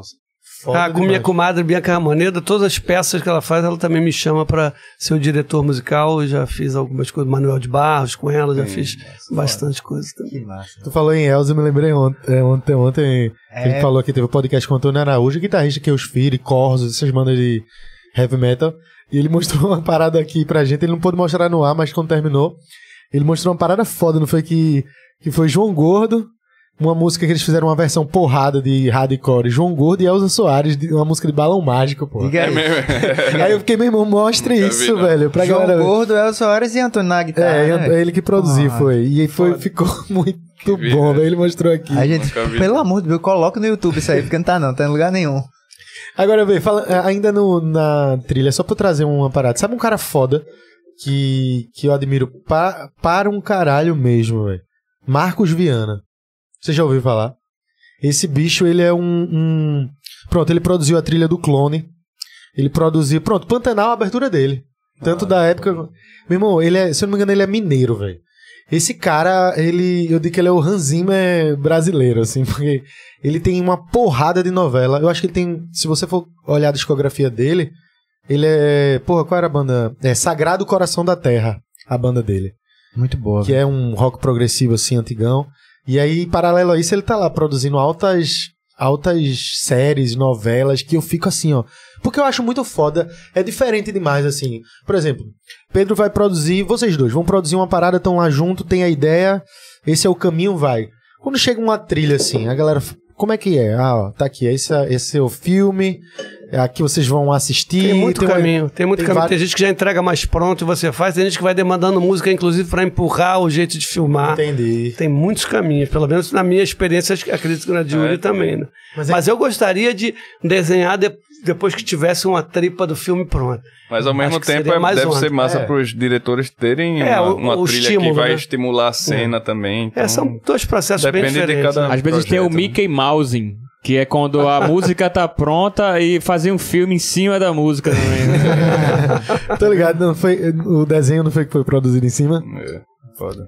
Mas eu fico super curioso, pô, porque eu, eu agora eu entendi, assim, tem vários caminhos, mas eu fico imaginando, porra, Zé, será que o cara ele já, já mostra praticamente o meio caminho andado, o cara vai ter que trazer em cima? Porque é muito foda quando, quando dá aquele match, assim, da porra, Às, velho. às vezes mostra uma referência, assim, tipo, de Também som. tem eu isso. tô, tô botando nessa cena, eu tô botando esse Exatamente. som aqui, vai mais ou Entendi. menos por esse caminho. Isso é muito foda. Mas uma coisa que, que eu sinto sempre quando eu vou mostrar a um diretor a trilha é, é tipo, porra, o que é que esse cara vai achar? Porque assim, Pedro, a gente já se conhece. Quando eu faço um É. arranjo, eu vou mostrar, eu já sei mais ou menos pra onde vai. Mas um diretor que pensou aquela cena, assim, quando é mais aberto, assim, né, os caminhos, e você criou o que tava na sua cabeça para aquilo, a hora de apresentar, assim, é uma Aham. hora bem. Pô, o que é que essa pessoa vai achar que tem nada a ver ou que Sim. tá massa? Mas é bem legal. Carlinhos, vai separando as perguntas aí, que eu tenho aqui já uma, uma, umas do público, eu vou abrir também a, a Recife Ordinário. Sim, eu lembrei um negócio, vocês falaram de Elba Ramalho. Elba Ramalho vai estar até no show de Edu Falas, que gravando o ex-vocalista do Angra. Ela tá com Ela tem uma música. um single, né? Foi, é um um, álbum dele, tem uma música com, e- com ela e ela vai estar lá no DVD dele em São Paulo. Vai ser Lembrei agora. foda. É o música muito boa. também. né? Tem É, até, boa. tem até uma, uma referência no meio da Ela é música. instigada com, com, com o repertório, né? É. Foda, foda. É, a música tem, a- tem uma referência a Lago do Cisne, né? No meio. É, total, é, é total. Muito, é muito massa a música. Ó, tem aqui uma já pra Pedro Luiz perguntando o que é que mais chama a atenção de Yuri pra você. Em Yuri. Eu acho que a, gente tava falando de cinema agora, da coisa. Eu acho que é, é uma coisa que o devi- deveria apresentar sempre quando for chamado para fazer uma trilha são as sonoridades específicas. Ele tem um banco de sonoridade, de jeito de lidar com o som que eu acho foda. Quer dizer, ele tem milhões de qualidades, mas acho que isso é uma coisa bem bacana que diferencia mesmo tudo que ele toca a mão pra fazer com música. Foda. Imagino. O cara deve ter um. um arsenal aí. Aí, pensando, pe- também pensava que ele era de Recife. A ligação com, com o Recife é muito forte. O que é que ele mais admira aqui? É muito Tá forte. Eu, sou- eu, eu virei até sócio benemérito do Quanta Ladeira, que por motivos éticos não pode mais ir à rua. Perguntando aqui, tanto pra Yuri quanto pra Pedro, figurino, assim, vocês são tranquilo? É, vai, tem que, tem que ter um investimento, como é assim? É, a minha esposa, né, ela, ela é muito, cuida muito dos figurinos. Ela também é cantora, é artista e. Pode dizer uma parada? Foi ela que perguntou. Não podia Não, contar por isso. acaso. Ainda bem que, que eu já citei logo, porque ela é a nossa styling, né, assim, porque ela que, que trouxe as ideias e os contatos, né, agora pra estreia do Terral a gente tem figurino do Ma- Maurício Duarte, que é um estilista do Acre, indígena, e tem também o Caio Dias, que é um cara do Ceará também, Que está baseado em São Paulo. é, que fez, desenhou a, a camisa especialmente pra gente, assim. Foda. É, a gente fez com a do Maurício Duarte agora no FIG, figurino bem legal, e vai a do Caio Dias agora na, na Casa Meu Estação Deus. da Luz, no sábado, né? No clipe as duas vão estar presentes também. Foda. É isso, eu tenho aprendido muito com ela. Inclusive é uma artista que vale a pena todo mundo conhecer. É muito legal. Ela acabou dele. de lançar um disco chamado Muito. ID, que eu fiz a produção musical ao lado de Carlinhos Brown, lá na, na Candial. Participações de Lia de Itamaracá, é, Seu Mateus, Aleluia. É, os Cariri Chocó, Sabucá Cariri Chocó, que é um grupo, né, de uma aldeia indígena onde ela é consagrada também. E, e é isso. Além de Nosso tudo, é figurino, estilista. Por pouco, se não fosse ela, talvez ficasse um pouco menos. seria um figurino um pouco de mais índio. bagunçado. Ó, corrigindo, não foi ela não. Ela fez uma pergunta embaixo, eu misturei aqui, foi outra pessoa mesmo. Só pra depois Olha não- aí. A dela é interessantíssima. Não foi a do Jabá. É, não foi, não foi. É, a dela, é, o que quer dizer terral? Isso é interessante, boa. Fala, meu compadre. É, o, o terral é o, o vento terral, né? Que é o, o terral que a gente traz. É um vento que vai da terra para o mar, né? Que é o vento que, que acaba causando as ondas que, que os surfistas é, mais gostam e tal. E que, que o Zaguá tá ali na capa, descendo com a prancha de isopor dele. Mas aí, Zaguá, bom. juntando isso tudo é, com a mensagem que a gente quer passar, que é uma coisa ambiental também, que tem nas letras, assim, da, da preocupação com a natureza. É o que, que a gente vai soprar da terra pro mar, né? É isso, ficar sempre ligado o nesse, nesse vento terral. Legal o conceito. Eu Ok. tinha uma banda de surf music aqui que chamava Radistai. Aí tinha uma, uma música que era instrumental. E tinha uma música já chamada Terral, que era uma música que eu gostava Vou muito. botar uma letra e- nessa porra. É, eu- é, eu- Bota a letra. e aí eu já gostava muito desse nome, Terral, Terral. E quando a gente começou a fazer a coisa, eu já trouxe pra Pedro, ó, tem esse nome aqui, Terral, que eu queria fazer alguma coisa com ele. E foi juntando tudo no conceito. É, outra perguntando aqui, é, saber de Yuri sobre os projetos futuros dele como frontman. Yuri é estiga total. Yuri é estiga total. Estiga, estiga pura. É, assim, eu tô agora começando essa, essa onda, né, de, de um disco que o meu nome tá mais à frente, não só ali na, na produção. É, tô aí aprendendo, né, com o mestre. E pretendo seguir, sei lá, pensar em, em novos sons também, em coisas, várias parcerias também. Cara que, que nasce na família Queiroga, e filho de Spock já nasce mestre. Pois é, né, velho? Não tem pra onde. tem um aqui, ó, nada a ver. Eu vou fazer uma reclamação, pois aqui no Cordeiro, aqui na minha casa, a gente tá sem água há dias. boa, Mas vale a pena botar no Cordeiro. Se Pessoal aí, aí, no Cordeiro, Se água. liga, se liga. Liga aí que o cordeiro Importante. merece ser Vou cuidado. perguntar aqui também não tem muito nada a ver, mas vou, vou A gente respeitar a pergunta. transforma, a gente transforma. É, tomar banho de mar ou de rio? Ah, tomar banho. Mar de rio de chuveiro. É, O importante é não ficar fedorento, né? É, o importante é, tomar banho. Salgar, salgar é, no mar. É uma pena que Recife é uma cidade né, toda cortada por rios. A gente não É possa mergulhar no E Rio de Capibaribe. Janeiro, que o nome é Rio, tem um rio que pra tu tomar E aí no mar, a gente, graças ao aquele swap lá, a gente não poder mergulhar com tranquilidade porque É. os tubarões têm fome. Não, não, não é culpa dos tubarões, culpa Exato. nossa, né, de- dessa tragédia ambiental que, que deixa os tubarões sem, sem se alimentar né? Sem direito. É, e a gente nem é opção pra eles porque eles não gostam da carne humana, a gente Né? nem, nem é, É. gostoso. Negócio duro. E ele, assim, tanto Sem- é que sem- senão ele sem- engolia, né? É. Quando ele morde, ele faz, é, cara, É. tu não. Coisa Então, cheia de osso. Aqui em Recife a gente tá sem mar pra tomar banho, sem rio pra tomar banho É. e sem, se morar no Cordeiro até sem água em casa, né, também. Oi, tá Complicado. E, e assim, ela, a minha esposa, ela é de Aracaju, né? E quando eu, sempre quando tô lá em Aracaju, que eu posso mergulhar no rio, mergulhar no mar, e eu olho de porra, É, a natureza. Foda, Como eu né, queria que Recife a gente tivesse essa possibilidade. A gente postou até uma foto na Recife lá, que era uma imagem dos anos 70, a galera no rio, ali na frente da Rua do Aurora, curtindo, puxando... Tinha uma orla, é, né? tinha uma zinha, orlazinha, a velho? galera Pô, tomando banho de rio, barco arrastando a galera assim. Imagina o que daria pra fazer de stand-up ali, É, passeando. É, e muito ali. foda. E, e só de ver essas imagens, eu fico, cara, porque pra mim, eu nasci em 2000, pra mim isso é uma coisa meio surreal, né? Assim, eu vejo isso é massa. É minha cidade que eu não tenho a oportunidade de fazer isso. é. Eu não tive que nasci em 88. Ó, só, esse aqui não é uma pergunta não, mas eu vou ler porque é legal. Feliz em ver meu primo com o Pedro nessa nova jornada. Obrigado, galera do Recife Ordinário. Jusa, Jusavedo. O Ju. Azevedo deve ser minha prima. É, porque é o arroba dela, aqui não dá pra ler o nome não. Isso. É Pronto, isso. tá aí, Carlinhos, pra gente passar? Superchat. É, tá aqui, deixa eu dar. Tem uns comentários, é, vamos, vamos ver aqui, deixa eu passar. É, Paulinho mandou uma pergunta aqui, Paulinho Machado, que Sim, o pessoal Paulinho meio que já respondeu aqui, que foi se fizeram já trilha de cinema, né? Hum. É, Nena aqui mandou um abraço aqui, disse que Matriarca. quer, Disse que quer pipoca, boca. Estamos cientes. Vamos Esse levar, lembrar, vamos lembrar, outras vamos- vezes. Queria, inclusive, deixar um, um abração, assim, um beijo de parabéns para o meu sobrinho Bento, que tá fazendo 16 anos hoje. Hoje é? Pra cá, é? É nessa tua ali, de vocês. Bento, beijão, Bento. Parabéns, Bento. Parabéns, a gente vai levar as pipocas aí pra fortalecer na festinha aí. Isso aí. Aí tem os Tudo nosso, tudo tem nosso. uma galera que é, que é fã, é Pablo, Pablo Vinícius é, mandou aqui. Sou artista periférico olindense, desde que ouvi a música Deus há de ser, Pedro Luiz, é, tive uma nova visão sobre o mundo e minha relação com a arte. Que beleza. Né, já Apareça lá em Olinda no sábado. É, que É, a gente até toca agora. essa pra você, ó. Você Olha pedir lá. aí. O Pablo tem falado comigo, acho que aqui pelo Instagram. E, bom, é, essa música foi uma música feita para uma grande cantora chamada Rita de Cássia, que já se encantou e que me provocou. Ela era uma grande cantora que sempre me pediu uma música. Eu tinha sempre mu- muitos dedos de fazer, porque o repertório dela era uma coisa muito fina.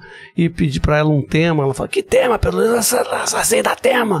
Aí um dia ela me ligou e falou: Eu tenho um tema para você. Deus é fêmea.